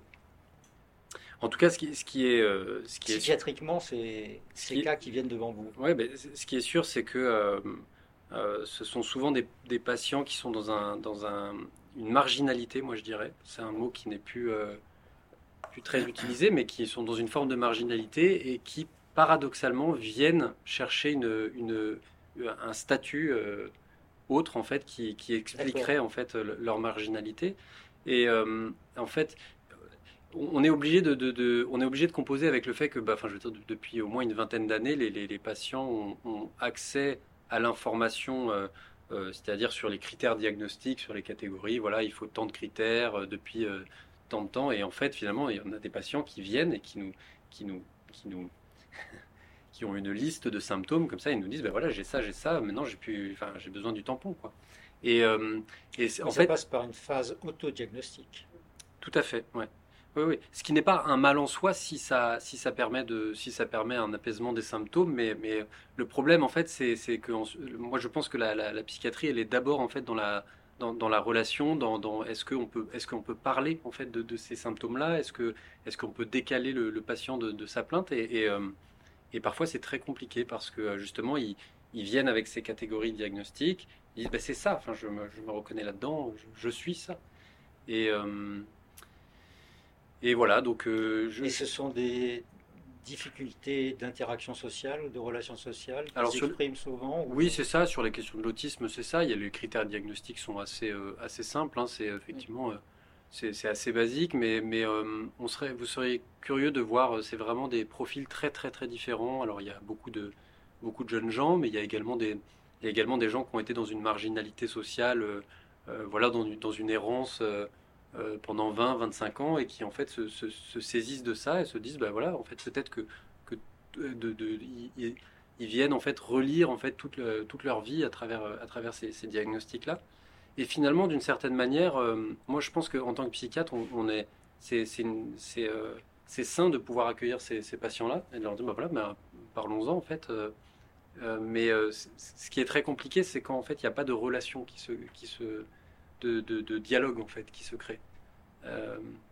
Et, et, parfois, ça prend énormément de temps en fait. des patients qui viennent, je sais pas moi, pour pour une question de TDAH, d'Asperger, qui, qui, des questions également, les problématiques de genre qui sont, qui sont très très importantes depuis 5-10 ans. Euh, ce qu'on voit, c'est que euh, ça peut être ça, mais moi je dirais, c'est comme ça que, que, je fonctionne, ça devient, ça, ça, devient un souci quand on ne peut pas, ne, on ne peut pas parler d'autre chose que ça. Mm. c'est peut-être comme ça qu'il faut voir les choses. C'est-à-dire que, d'accord, ok, peut-être TDAH, peut-être problématique de genre, peut-être euh, autisme de haut niveau, voilà, mais est-ce qu'on peut, est qu'on peut parler d'autre chose et, et ça permet de voir en fait euh, de, tester également l'alliance thérapeutique et, la. Vous, oui, vous êtes euh, finalement confronté à quelque chose de classique. Comment faire évoluer la demande? Oui, c'est un peu ça. voilà, en tout cas, on est, on est un peu pris euh, dans ce double mouvement. C'est-à-dire qu'on a, on a des patients qui vont très très mal, qui ne veulent pas nous voir, ça se comprend. On a des patients qui vont, qui vont très très mal, qui veulent nous voir, mais, mais, mais pour un, pour un, pour qu'on valide un diagnostic. Et voilà, donc on, est, on a des demandes, on doit jongler un peu avec des demandes qui sont, qui sont assez, euh, assez particulières. Et, euh, et j'ai un, un, chef qui disait également, euh, le travail du psychiatre, c'est également parce que quand même, hein, c'est une médecine, moi je, je c'est quelque chose auquel je tiens, c'est une médecine qui est, qui est spéciale quand même. C'est pas, c'est pas de la chirurgie, c'est pas, c'est une médecine, mais qui s'appuie quand même avant tout sur les sciences humaines, c'est quelque chose auquel je crois. Voilà, on, s'appuie également sur, sur la chimie, c'est la révolution des, des, années 50 avec avec les médicaments qui sont, euh, qui sont énormément prescrits et qui euh, effectivement euh, aident beaucoup. Mais voilà, de dire que de, dire ou de faire croire au patient qu'il est malade de son cerveau, je, je, je, pense que c'est une promesse qu'on ne peut pas tenir en tant que, en tant que psychiatre. Voilà. Et bah, je ne sais plus pourquoi je disais ça. Oui, j'avais un chef récemment qui disait que le travail du psychiatre, vu qu'on a une médecine assez spéciale, c'est de, c'est de doser la médicalité. C'est-à-dire que, à un moment donné, qu'est-ce qui relève du psychiatre et qu'est-ce qui relève de, en fait, de, de, la, souffrance psychosociale, de, l'histoire du patient. Euh, voilà, c'est, c'est, euh, j'ai pas forcément, euh, l'expression est pas belle, mais envie de mettre le grappin sur, les patients et de psychiatriser tous les patients. Et en même temps, je dois faire avec le fait que, paradoxalement, il y a beaucoup de patients qui ont des demandes de, diagnostic psychiatrique. Donc voilà, on doit jongler avec ça, c'est c'est passionnant et c'est complexe. Oui. oui. Parce que cette question de la souffrance sociale, ce sont des psychiatres qui ont commencé à en parler vers le début des années 90 mm. avec le phénomène de l'exclusion, disant nous voyons arriver des gens qu'on n'avait pas l'habitude de voir et qui exprimait justement une souffrance psychique liée aux conditions sociales, matérielles, etc., euh, etc. Pas à quelque chose d'autre. D'accord. Ok. Il y a toute une histoire derrière, mais. C'est quel, euh, quel psychiatre en J'ai oublié, j'en parle dans La Société du malaise, dans le. J'ai un chapitre sur la souffrance sociale, mais j'ai oublié parce que le livre a maintenant une 10-12 ans. Euh, mais, vous, le trouverez dans le chapitre si vous avez le Sinon, je pourrais vous envoyer les noms. Justement, euh, ça, on peut peut-être passer à la, troisième question, puisque ça, ça partait de, de, votre livre La Société du malaise. Alors que j'ai que j'ai euh, voilà que je, trouvais que c'est assez complexe quand même. J'ai le, reflet du soleil là. je vais me rapprocher. Voilà, c'est bon. En fait, si j'ai bien compris, vous, vous, développez une pensée comme euh, voilà, assez, complexe, qui, mais, mais, vous dites que, enfin, vous partez du, du, livre de Freud, euh, euh, Malaise dans la civilisation, et puis vous dites finalement, vous, c'est la société du malaise. vous dites que la, la, malaise, le malaise, c'est un mot-clé de la société française depuis, depuis bah, longtemps, mais que en fait, la rhétorique du, déclin de la vie en commun, du fait qu'on fait plus société, que voilà, c'est c'est un, je sais pas comment vous dites, mais c'est pas un poncif, mais en tout cas c'est un mythe sur lequel on a besoin de s'appuyer pour, euh, pour parler des tensions euh, de la société, mais que en soi, il n'y a pas plus. Euh, l'essor de l'individualisme actuel n'a pas, n'a pas créé un délitement de la, de la, de la société. Vous, parlez beaucoup de, de, Louis Dumont qui, qui, explique que les valeurs de l'interdépendance, donc de la société, sont juste subordonnées à celles de l'indépendance qui sont devenues les, valeurs de l'indépendance, de l'autonomie, qui sont devenues vraiment les, les valeurs centrales de, de, de l'être humain. Oui. Moi, je, je, de, ce que j'ai compris, je suis plutôt euh, à l'aise avec ces idées-là, mais, euh, euh, vous, vous, évoquez quand même, vous esquissez dans votre livre ce, que vous, dites, vous, parlez de la part de vérité du malaise contemporain. Et moi, je, je trouvais, est-ce qu'on pourrait parler un petit peu de, ça, de la, vous dites qu'en fait la société, elle n'est pas, pas moins cohérente que, les autres sociétés, que la société de l'ancien régime, voilà, mais que effectivement il y a des problèmes de cohésion sociale peut-être. Oui, euh, en fait, euh, je, résume la, disons, les, les, idées sociologiques que je critique.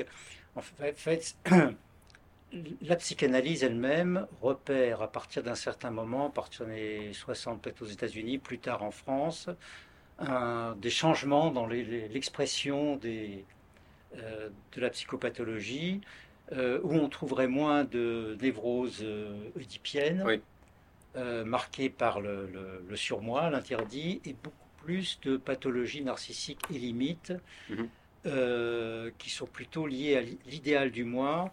Et on voit chez les patients, on verrait chez les patients des sentiments d'infériorité, d'insécurité, etc., etc., qu'on voyait beaucoup moins. Donc à partir de là, euh, des, sociologues, puis ça a été repris par des psychanalystes, euh, ont lancé l'idée que dans le déplacement d'Oedipe euh, à Narcisse, ce déplacement était lié au mouvement d'émancipation, etc., et d'un individualisme qui ne faisait plus, plus société. Le thème est lancé tout ça tourne autour d'une critique des psychothérapies. D'ailleurs, le premier livre euh, aux États-Unis, il est très tôt. C'est un livre d'un sociologue qui s'appelait, il est décédé maintenant, euh, Philippe Riff en 1965, qui s'intitule Le triomphe du thérapeutique. Pas de la thérapie, mais du euh, thérapeutique. Et ce thème va être pris par Christopher Lash aux États-Unis avec la culture du narcissisme. Beaucoup de ensuite psychanalystes français dans les années 90 vont réinterpréter ça en termes lacaniens d'une crise de symbolique.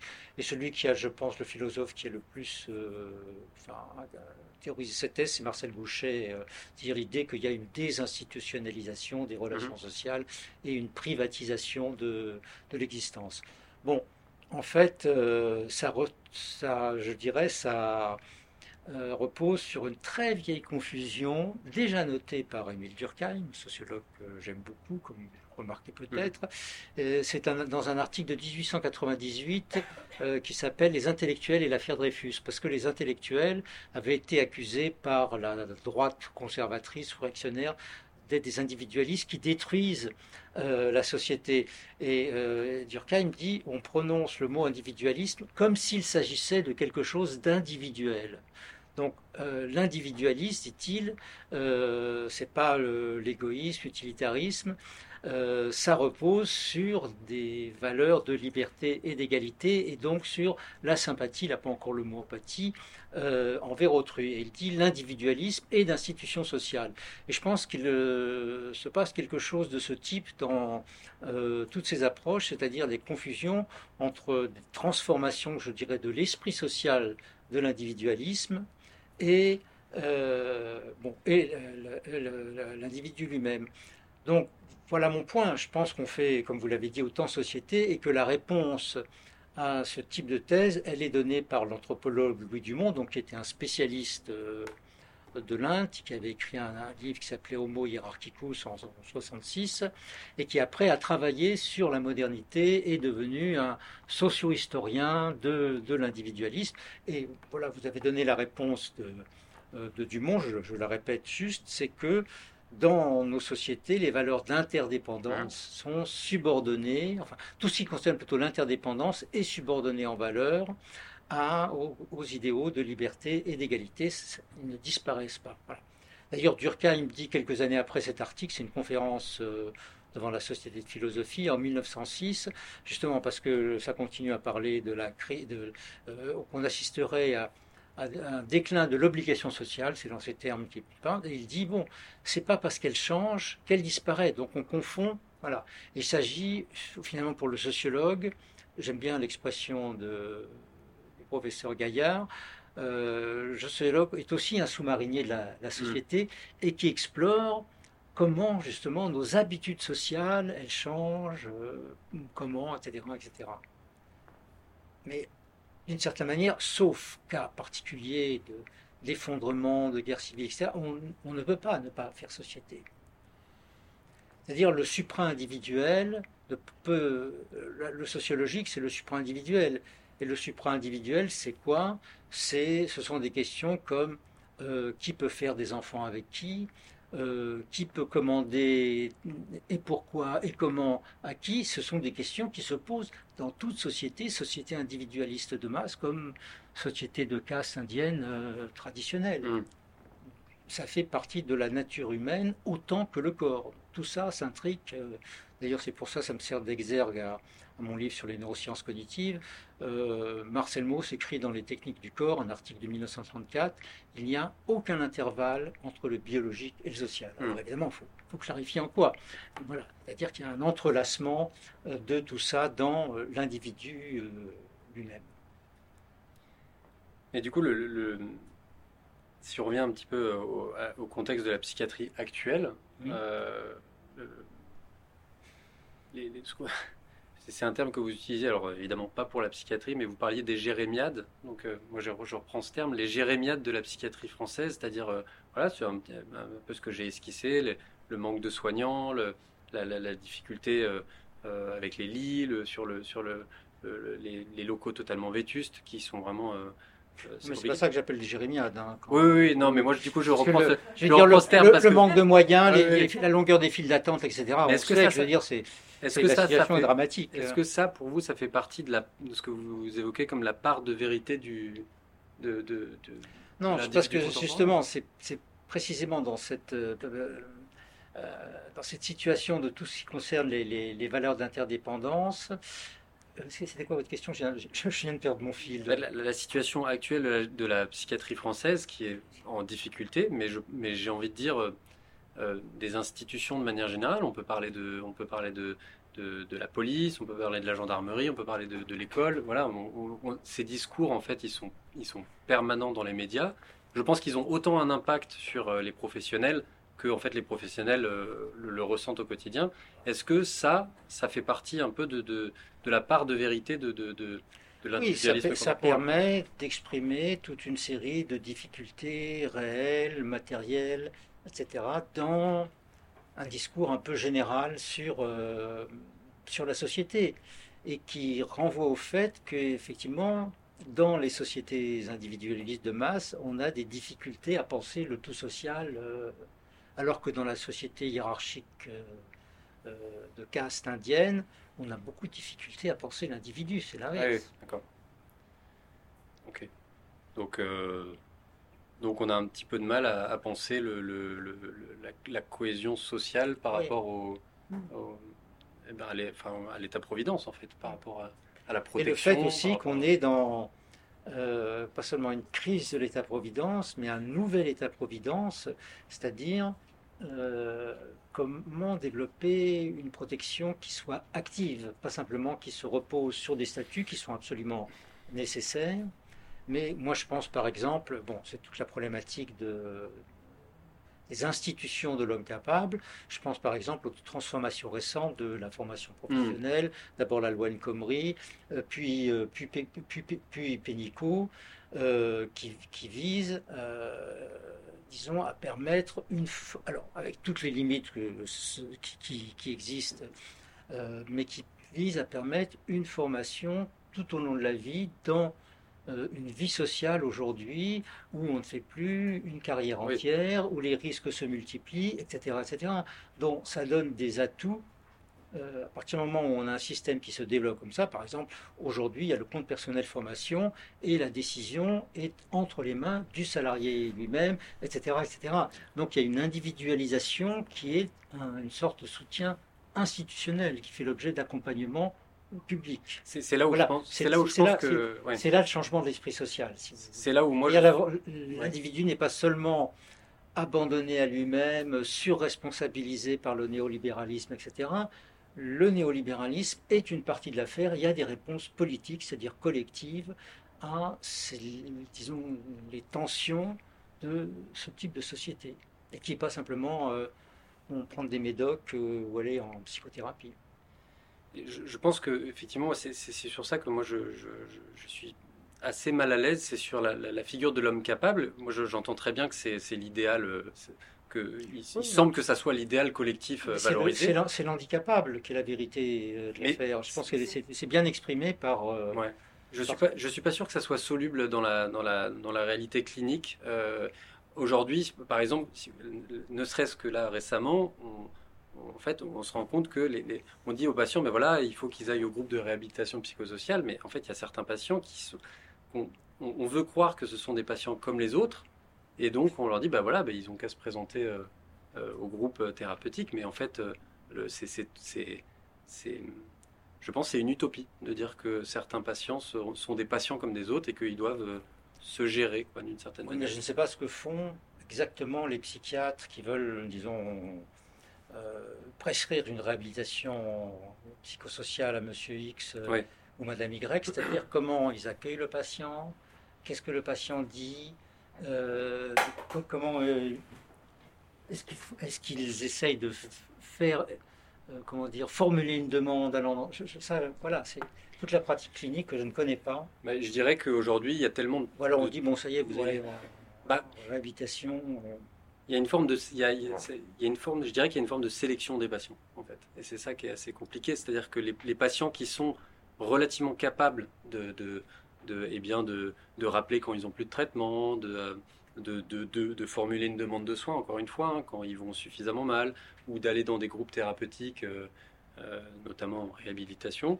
Ça, c'est pas, c'est, le, c'est le bon patient, c'est-à-dire que c'est celui que, qui pose pas trop de problèmes, mais mais en fait, je pense qu'on est en telle tension en fait par rapport aux demandes de soins que bah, les, les, les, patients qui sont pas capables de faire ça, justement, bah, ils ont tendance à être laissés pour compte en fait. Mm. Et finalement, en fait, on se rend compte au bout d'un an, bah, il est où, il est où Monsieur Machin et, voilà.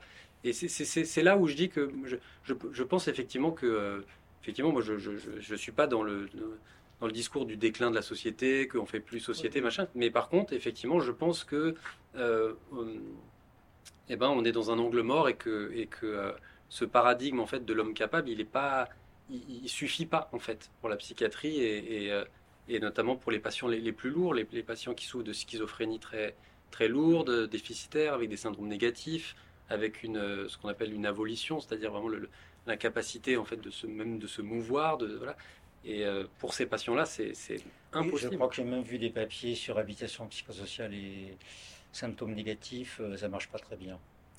Oui. En tout cas, euh, voilà, il y, a deux choses auxquelles je ne crois pas vraiment. C'est le, c'est le fait que faire un diagnostic suffira à, soigner le patient. Et aujourd'hui, on voit qu'il y a une sorte de passion de, de, de, faire des centres experts, et pourquoi pas, mais, mais ça ne suffit pas. Et la réhabilitation, effectivement, c'est, je dirais que ça marche pour les patients qui sont moins lourds que, que d'autres. Merci euh, beaucoup.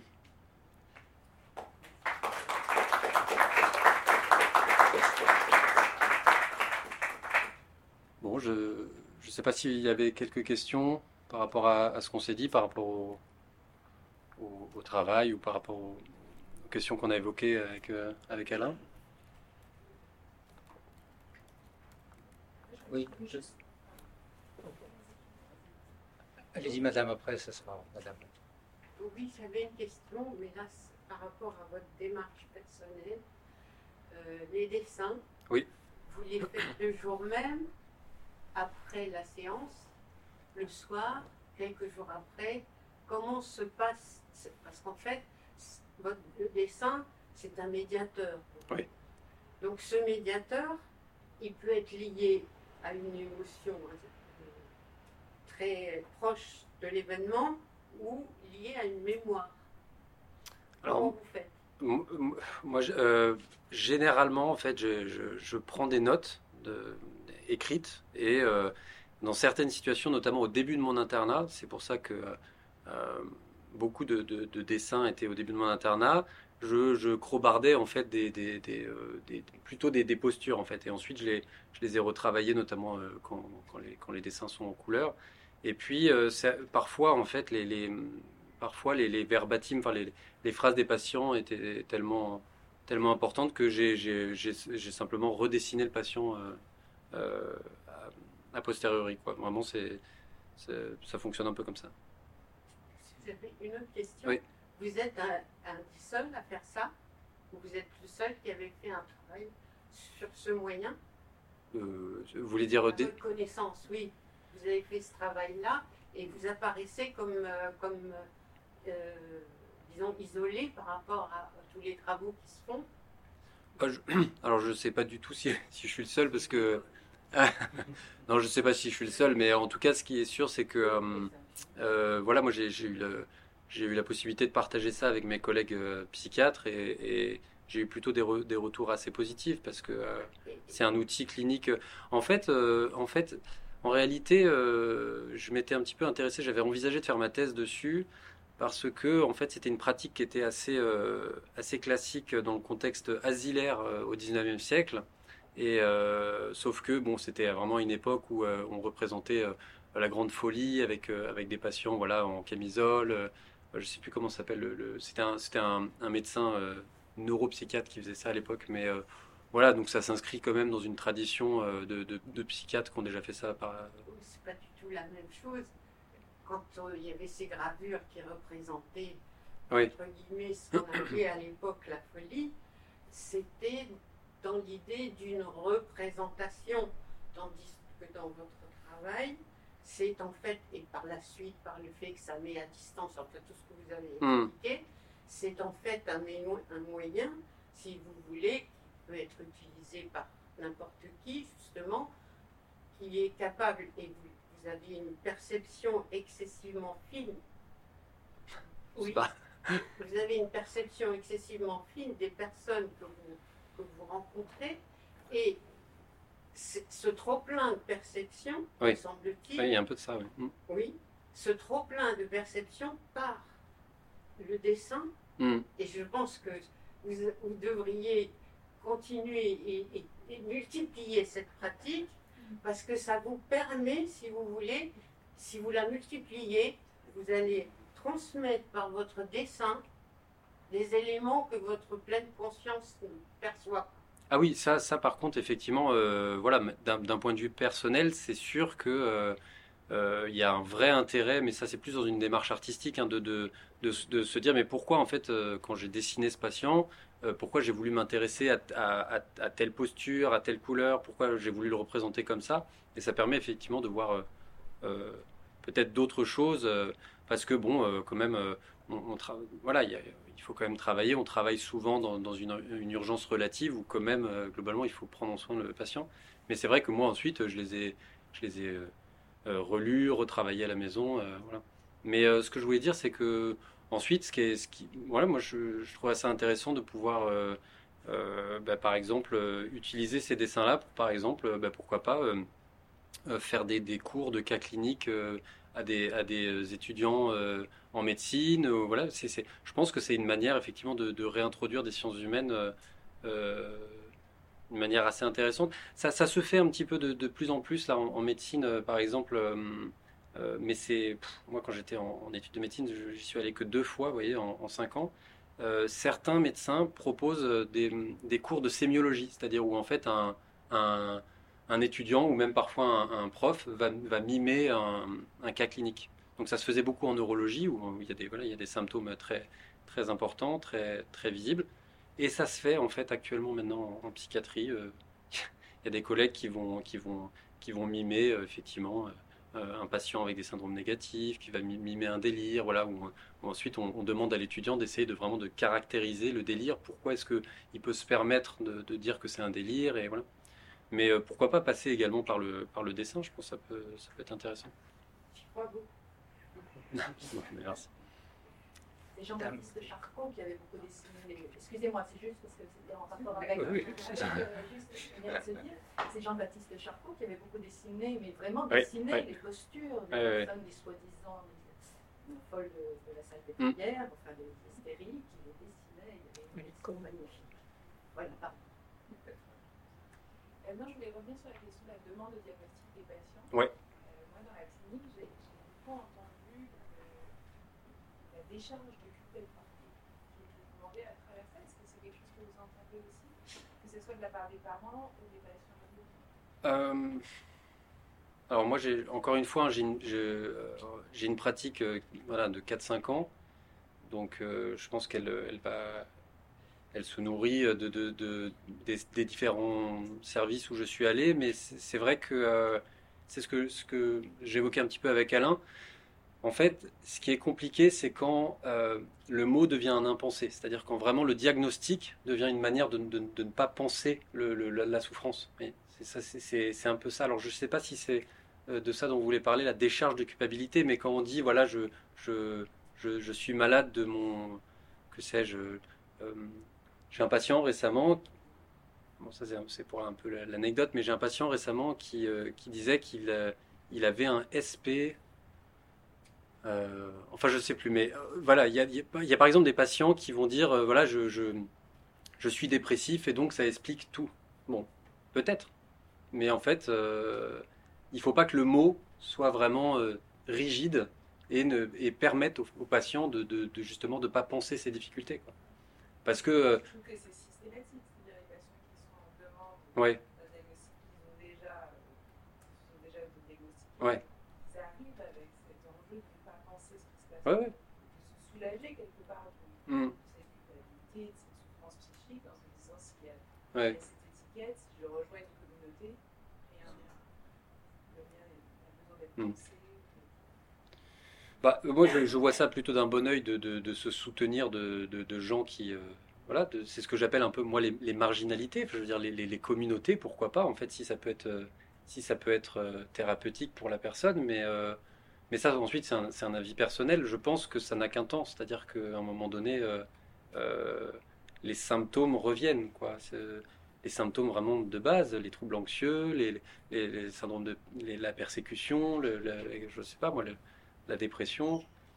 Euh, euh, et, parfois, en fait, ces patients-là, ils, arrivent euh, après avoir épuisé en fait leur, leur, leur, propre solution, c'est-à-dire par exemple de, de s'auto-diagnostiquer ou de ou d'aller d'aller retrouver une communauté en fait qui les comprend, une communauté Asperger, une communauté voilà. Et en fait, bah, peut-être que ça les soutient un temps, à la limite pourquoi pas, mais ensuite si parfois ils reviennent parce que ça ne suffit pas quoi. Hmm. Vous êtes dans, dans le soin? Vous travaillez? D'accord. Je suis enseignante. Je vois les parents au rendez-vous. Et le diagnostic, on le voit aussi, et on, a déjà largement discuté avec Thomas. Euh, je vois pas mal ce côté culpabilité. Ah, mais s'il est comme ça, c'est parce qu'il est. Ah bon euh, Quelqu'un vous a dit non, non, mais j'en suis sûre, j'ai vu sur internet, ma cousine m'a dit.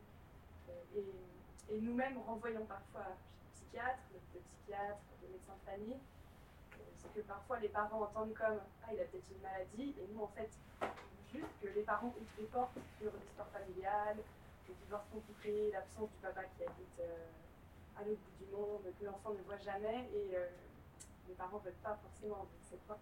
je rejoins ce côté, je cherche une étiquette qui va m'apaiser, mon enfant est comme ça, et la maîtresse me convoque parce qu'il est comme ça, et je refuse en effet d'éventuellement voir autre chose que ce mot. Et non, euh, ne parlons pas des meubles cassés à la maison par l'enfant, ne parlons pas de la violence ouais. Euh, sexuels à 7 ans, et restons sur l'étiquette de TDAH qui, est, euh, qui donne une explication et qui évite de regarder l'éléphant.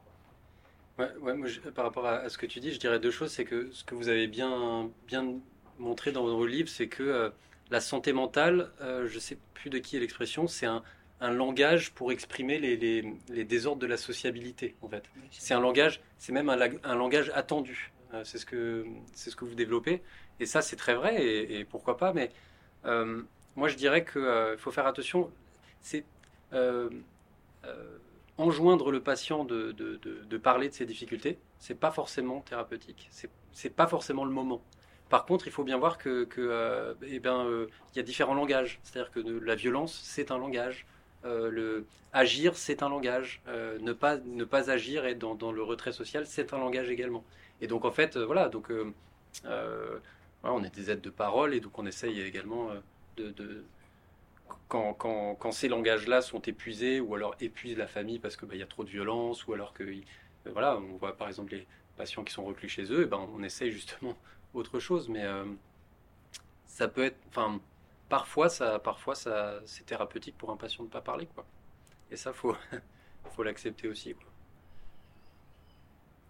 Ouais. Oui, allez. Oui, madame. Oui, moi j'ai trouvé très très intéressant cette collecte de paroles associée à un dessin. Hmm rappeler un peu les chroniqueurs judiciaires dans la presse, justement parce qu'il n'y a pas, pas le droit à l'image, mm. on passe par le dessin et par les postures, etc. Et vous, vous rajoutez des, citations, des paroles, de, je, trouve ça très intéressant. Par ailleurs, moi, je, je suis écoutant la suicide écoute. Mm. Et je peux vous dire que le tableau de la psychiatrie par les appelants. Par, pardon? Les appelants. Ah oui, oui. Psychiatrie française euh, par les appelants est assez catastrophique. Hein, ce qu'on entend. Euh, alors, il y a plusieurs catégories. Euh, il y a ceux qui disent je vous parle à vous parce que c'est anonyme, il n'y a pas de jugement et vous ne pouvez rien déclencher.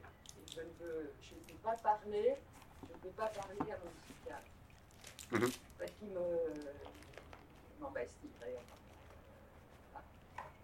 Ou alors, euh, mon psychiatre n'a aucun temps pour moi, c'est juste un, distributeur à cacher. Mhm. Et, euh, et, de temps en temps, quelqu'un dit euh, heureusement que j'ai été soignée après ma tentative de suicide, j'ai été hospitalisée et, heureusement, je suis tombée sur des gens très bien. Bon, mais, le discours inverse est très rare. Et la surmédicalisation, je ne sais pas si c'est surmédicalisation, mais c'est euh, les, médicaments à outrance euh, est assez mal vécu. Par contre, euh, ils nous disent à nous, mais je ne sais pas si vous le disent à vous, ah oui, bah, la question des traitements, euh, vous, aviez terminé? Oui, oui, oui. En fait, euh, c'est intéressant parce que finalement, la distinction entre psychiatre et psychologue, où, elle, est, elle est assez ténue. Moi, je me souviens à une époque où je, où j'étais pas dans, en médecine, je n'étais pas très sûr. Hein, et on a, moi, je rencontre beaucoup de patients qui sont pas très sûrs de la différence. Nous, on est dans les métiers du soin, donc ça nous paraît évident, mais le psychiatre, c'est avant tout quelqu'un qui a fait des études de médecine et donc qui effectivement a cette, capacité à, prescrire des médicaments euh, par rapport aux autres métiers euh, du soin et de, la parole. Euh, alors je ne sais pas si c'est votre question, mais ça m'a fait penser au, fait que il y, a, pas mal de psychiatres qui soutiennent l'idée que il faut arrêter de penser que les médicaments psychiatriques soignent des maladies. honnêtement, les, les médicaments psychotropes existent depuis les années 50, globalement depuis 53 je crois. Et ces médicaments-là, donc euh, les, antidépresseurs, les neuroleptiques, les benzodiazépines, euh, les, régulateurs de l'humeur, il, euh, il, y a des, il, y a des, essais cliniques sérieux, on fait, de la, on fait de la science dessus, mais ce ne sont pas des médicaments qui soignent la dépression, ce ne sont pas des médicaments qui soignent la bipolarité, ce sont des médicaments, moi j'en suis vraiment persuadé, qui permettent d'entrer en relation. C'est avant tout ça. Et c'est pour ça qu'ils sont, ils sont vraiment nécessaires. Parce que on voit chez certains patients qui sont trop en crise que euh, sans traitement, on n'arrivera à rien, en fait. Mais ce, ne sont pas des médicaments, à mon sens, qui soignent une pathologie précise. Il n'y a pas de médicaments du TDAH, il n'y a pas de médicaments de la bipolarité. Il y a des médicaments qui aident les patients à, à, à, souffrir moins et à être, à être, plus en relation. Je pense que la distinction, elle est, elle est importante le lithium pour, la, bipolarité. Ouais. Mais ça, ça c'est une information quand même euh, qu'on trouve assez facilement. Le lithium, effectivement, est, est, reconnu comme très efficace, mais par contre, on ne sait pas comment ça marche. On ne sait pas, on, a, ce sont des hypothèses euh, scientifiques, mais on ne sait pas comment ça marche. C'est de la science, c'est empirique, et euh, voilà, ce sont des médicaments euh, vraiment nécessaires, mais on ne sait pas spécifiquement comment ça marche, parce que finalement, ça revient également à, la question de savoir qu'est-ce qui relève de la médecine et qu'est-ce qui relève de la philosophie. De, l'âme, du corps, de l'esprit, ce sont des questions qui, qui sont comme, enfin, auxquelles les psychiatres ne peuvent pas répondre avec un médicament. en tout cas, moi, c'est ce que je pense. Oui. Par rapport à, la, ce que vous évoquiez du, de l'autodiagnostic, tout, ce qui a un rapport avec ces demandes de classification finalement et de catégorisation, mhm. aussi, j'y vois moi une demande parce que je suis, je suis soignante, je suis art thérapeute psychologue et en art-thérapie. Mhm. Donc j'ai un moyen non verbal de, faire travailler les personnes, simplement. Et euh, il y a quand même une demande très forte sur quelle est ma place. Alors, ma place, c'est une place géographique, en fait. Donc je pense qu'il y a aussi, si je peux me permettre ce, chemin-là, mhm. euh, de voir dans ces demandes, tout d'un coup, d'avoir une place. C'est-à-dire, tout d'un coup, j'ai une place physiquement, mon corps se met dans cette place de autiste ou je sais pas, quel, le diagnostic, on va dire, mhm. et dans le corps social. Parce que finalement, il y a aussi cette société qui nous classifie, qui nous catégorise, et là, j'y vois moi vraiment cette, un, impact de territoire. Mhm. Et tout d'un coup, quand j'ai un territoire, je sais où je suis. Donc je sais où je vais, ou en tout cas, je n'erre plus. Et c'est que la théorie de l'errance que vous avez abordée, je trouvais qu'elle était très intéressante parce que franchement, moi, c'est ce que je vois. Je vois des personnes qui sont dans l'errance. Hmm. Alors, je ne suis pas psychiatre et je ne suis pas dans ce type de fonctionnement-là, mais j'y vois beaucoup d'errance. C'est-à-dire ne pas savoir où elles vont, ne pas, ne pas savoir ce qu'elles vont faire, ne pas, ne pas savoir. Et tout d'un coup, peut-être que c'est un diagnostic ou c'est tout d'un coup leur permet d'avoir cette place géographique, hmm. à la fois personnelle et sociétale. Je me disais comme euh, je, je, oui, et je, personnellement, je vois pas ça d'un mauvais œil. En fait, si ça peut être thérapeutique, pourquoi pas? Ensuite, euh, j'avais un chef récemment qui disait les diagnostics, alors c'est surtout en pédopsychiatrie, mais les diagnostics en pédopsychiatrie, il disait c'est de l'esbrouf. Et bon, c'est provocateur, évidemment, c'est un peu amusant, mais c'est. C'est-à-dire que les, diagnostics, en fait, ça, permet de penser l'action, en fait, de penser un, début de soin euh, voilà, de, penser une alliance avec le patient. Est-ce qu'on s'accorde sur euh, est-ce qu'on s'accorde sur, euh, sur le fait que votre, vos difficultés psychiques, elles, se rapprochent plus de ça ou de ça? Et est-ce qu'on essaie de, cheminer ensemble? Est-ce qu'on vous accompagne par rapport à ça? Mais les diagnostics, les diagnostics sont quand même grévés d'une grande incertitude en, psychiatrie. Et je pense qu'il faut faire preuve d'humilité par rapport à ça. C'est une science humaine, passionnante, mais c'est pas, c'est pas de l'astrophysique. J'y connais rien en astrophysique. Hein. ouais. J'y connais pas grand chose ni en psychologie ni en psychiatrie. Ouais. Euh, mais en vous entendant parler, euh, à la fois je m'entendais le fait que toute cette tendance de l'individualisation de la société, vous ne souhaitiez pas émettre de jugement de valeur dessus, parce que c'était un constat. Et en même temps, j'ai cette impression un peu diffuse que euh, ce qu'on disait sur le besoin de rejoindre des communautés, le, le de voir ces personnes qui sont de plus en plus seules, voire tellement auto-centrées qu'elles en viennent à, aller voir un psychiatre pour obtenir un diagnostic sur ce qu'elles perçoivent, qu'elles ressentent, jusqu'à euh, la, la, mise en de plus en plus importante de, la question de ce que je ressens euh, sur euh, la question du genre, sur, mhm. sur même mon souhait d'être euthanasié, parce que j'ai mal, enfin, toute cette tendance dans la société en tout cas que j'ai l'impression d'observer. Et j'ai cette impression diffuse, mais peut-être qu'elle est, est, est, fausse, que, que c'est plutôt vers un plus mal euh, dans votre discours. Mais je, voulais, je voulais en avoir la confirmation, en tout cas, euh, comprendre ce que vous vouliez dire par là.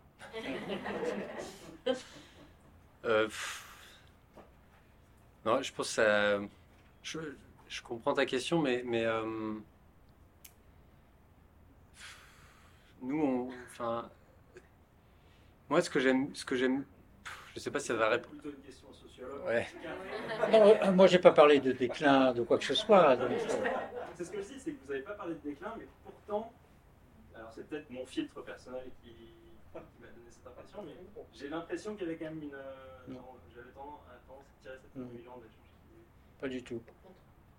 Non, mais en tout cas, le. le, le, Non, justement, j'ai travaillé sur les. Comment on pourrait appeler ça les, idéologies déclinologiques. déclinologiques. Plutôt, c'est un objet pour moi. Plutôt, le, thème du malaise m'a servi à, notamment à ça pour la société française.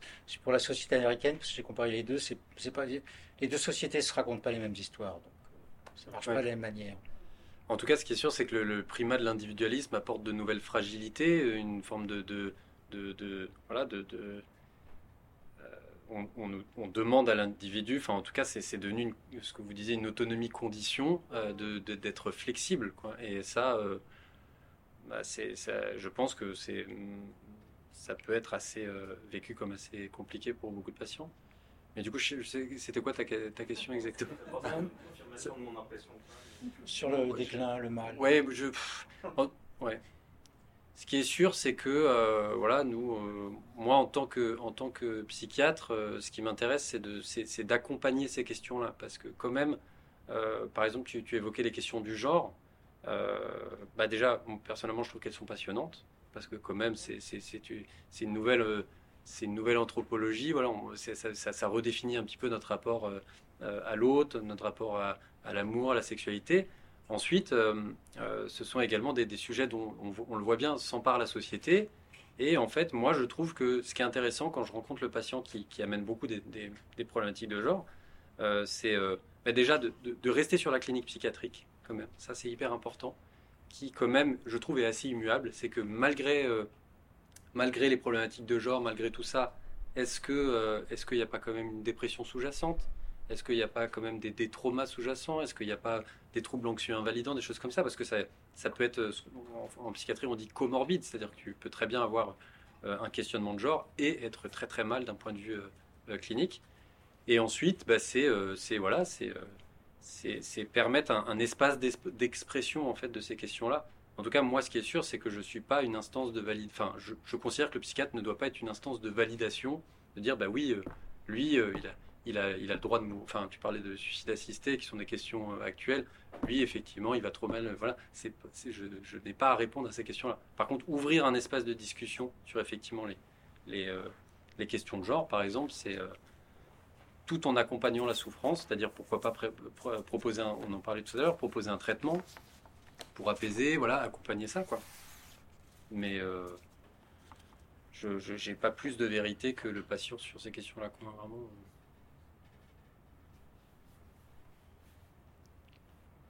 Bon. Une dernière En quoi le développement personnel dans une société d'émancipation est un fardeau pour l'humanisation je vous laisse répondre. la, question est, beaucoup trop fermée. L'humanisation, je ne sais pas ce que ça veut dire. Et pourquoi postuler que c'est un, fardeau? Je ne sais pas. Donc, je ne peux pas répondre à cette question. Je suis, je suis désolé pour la personne qui l'a posée, mais je n'en vois pas très bien le sens, en fait. Et votre signature Ah, oui. Ah, euh, bah c'est. pas discret parce que. non, bah ça c'est euh, c'est ma. Oui, c'est c'est quelque chose que j'enlèverai progressivement parce que je veux, je veux, justement que ça reste euh, ça reste patient, mais c'est c'est une c'est le nom de famille de ma grand-mère. C'est dommage. Bon, en tout cas, merci beaucoup pour, pour votre présence et merci. Merci, je vous en prie. Uh,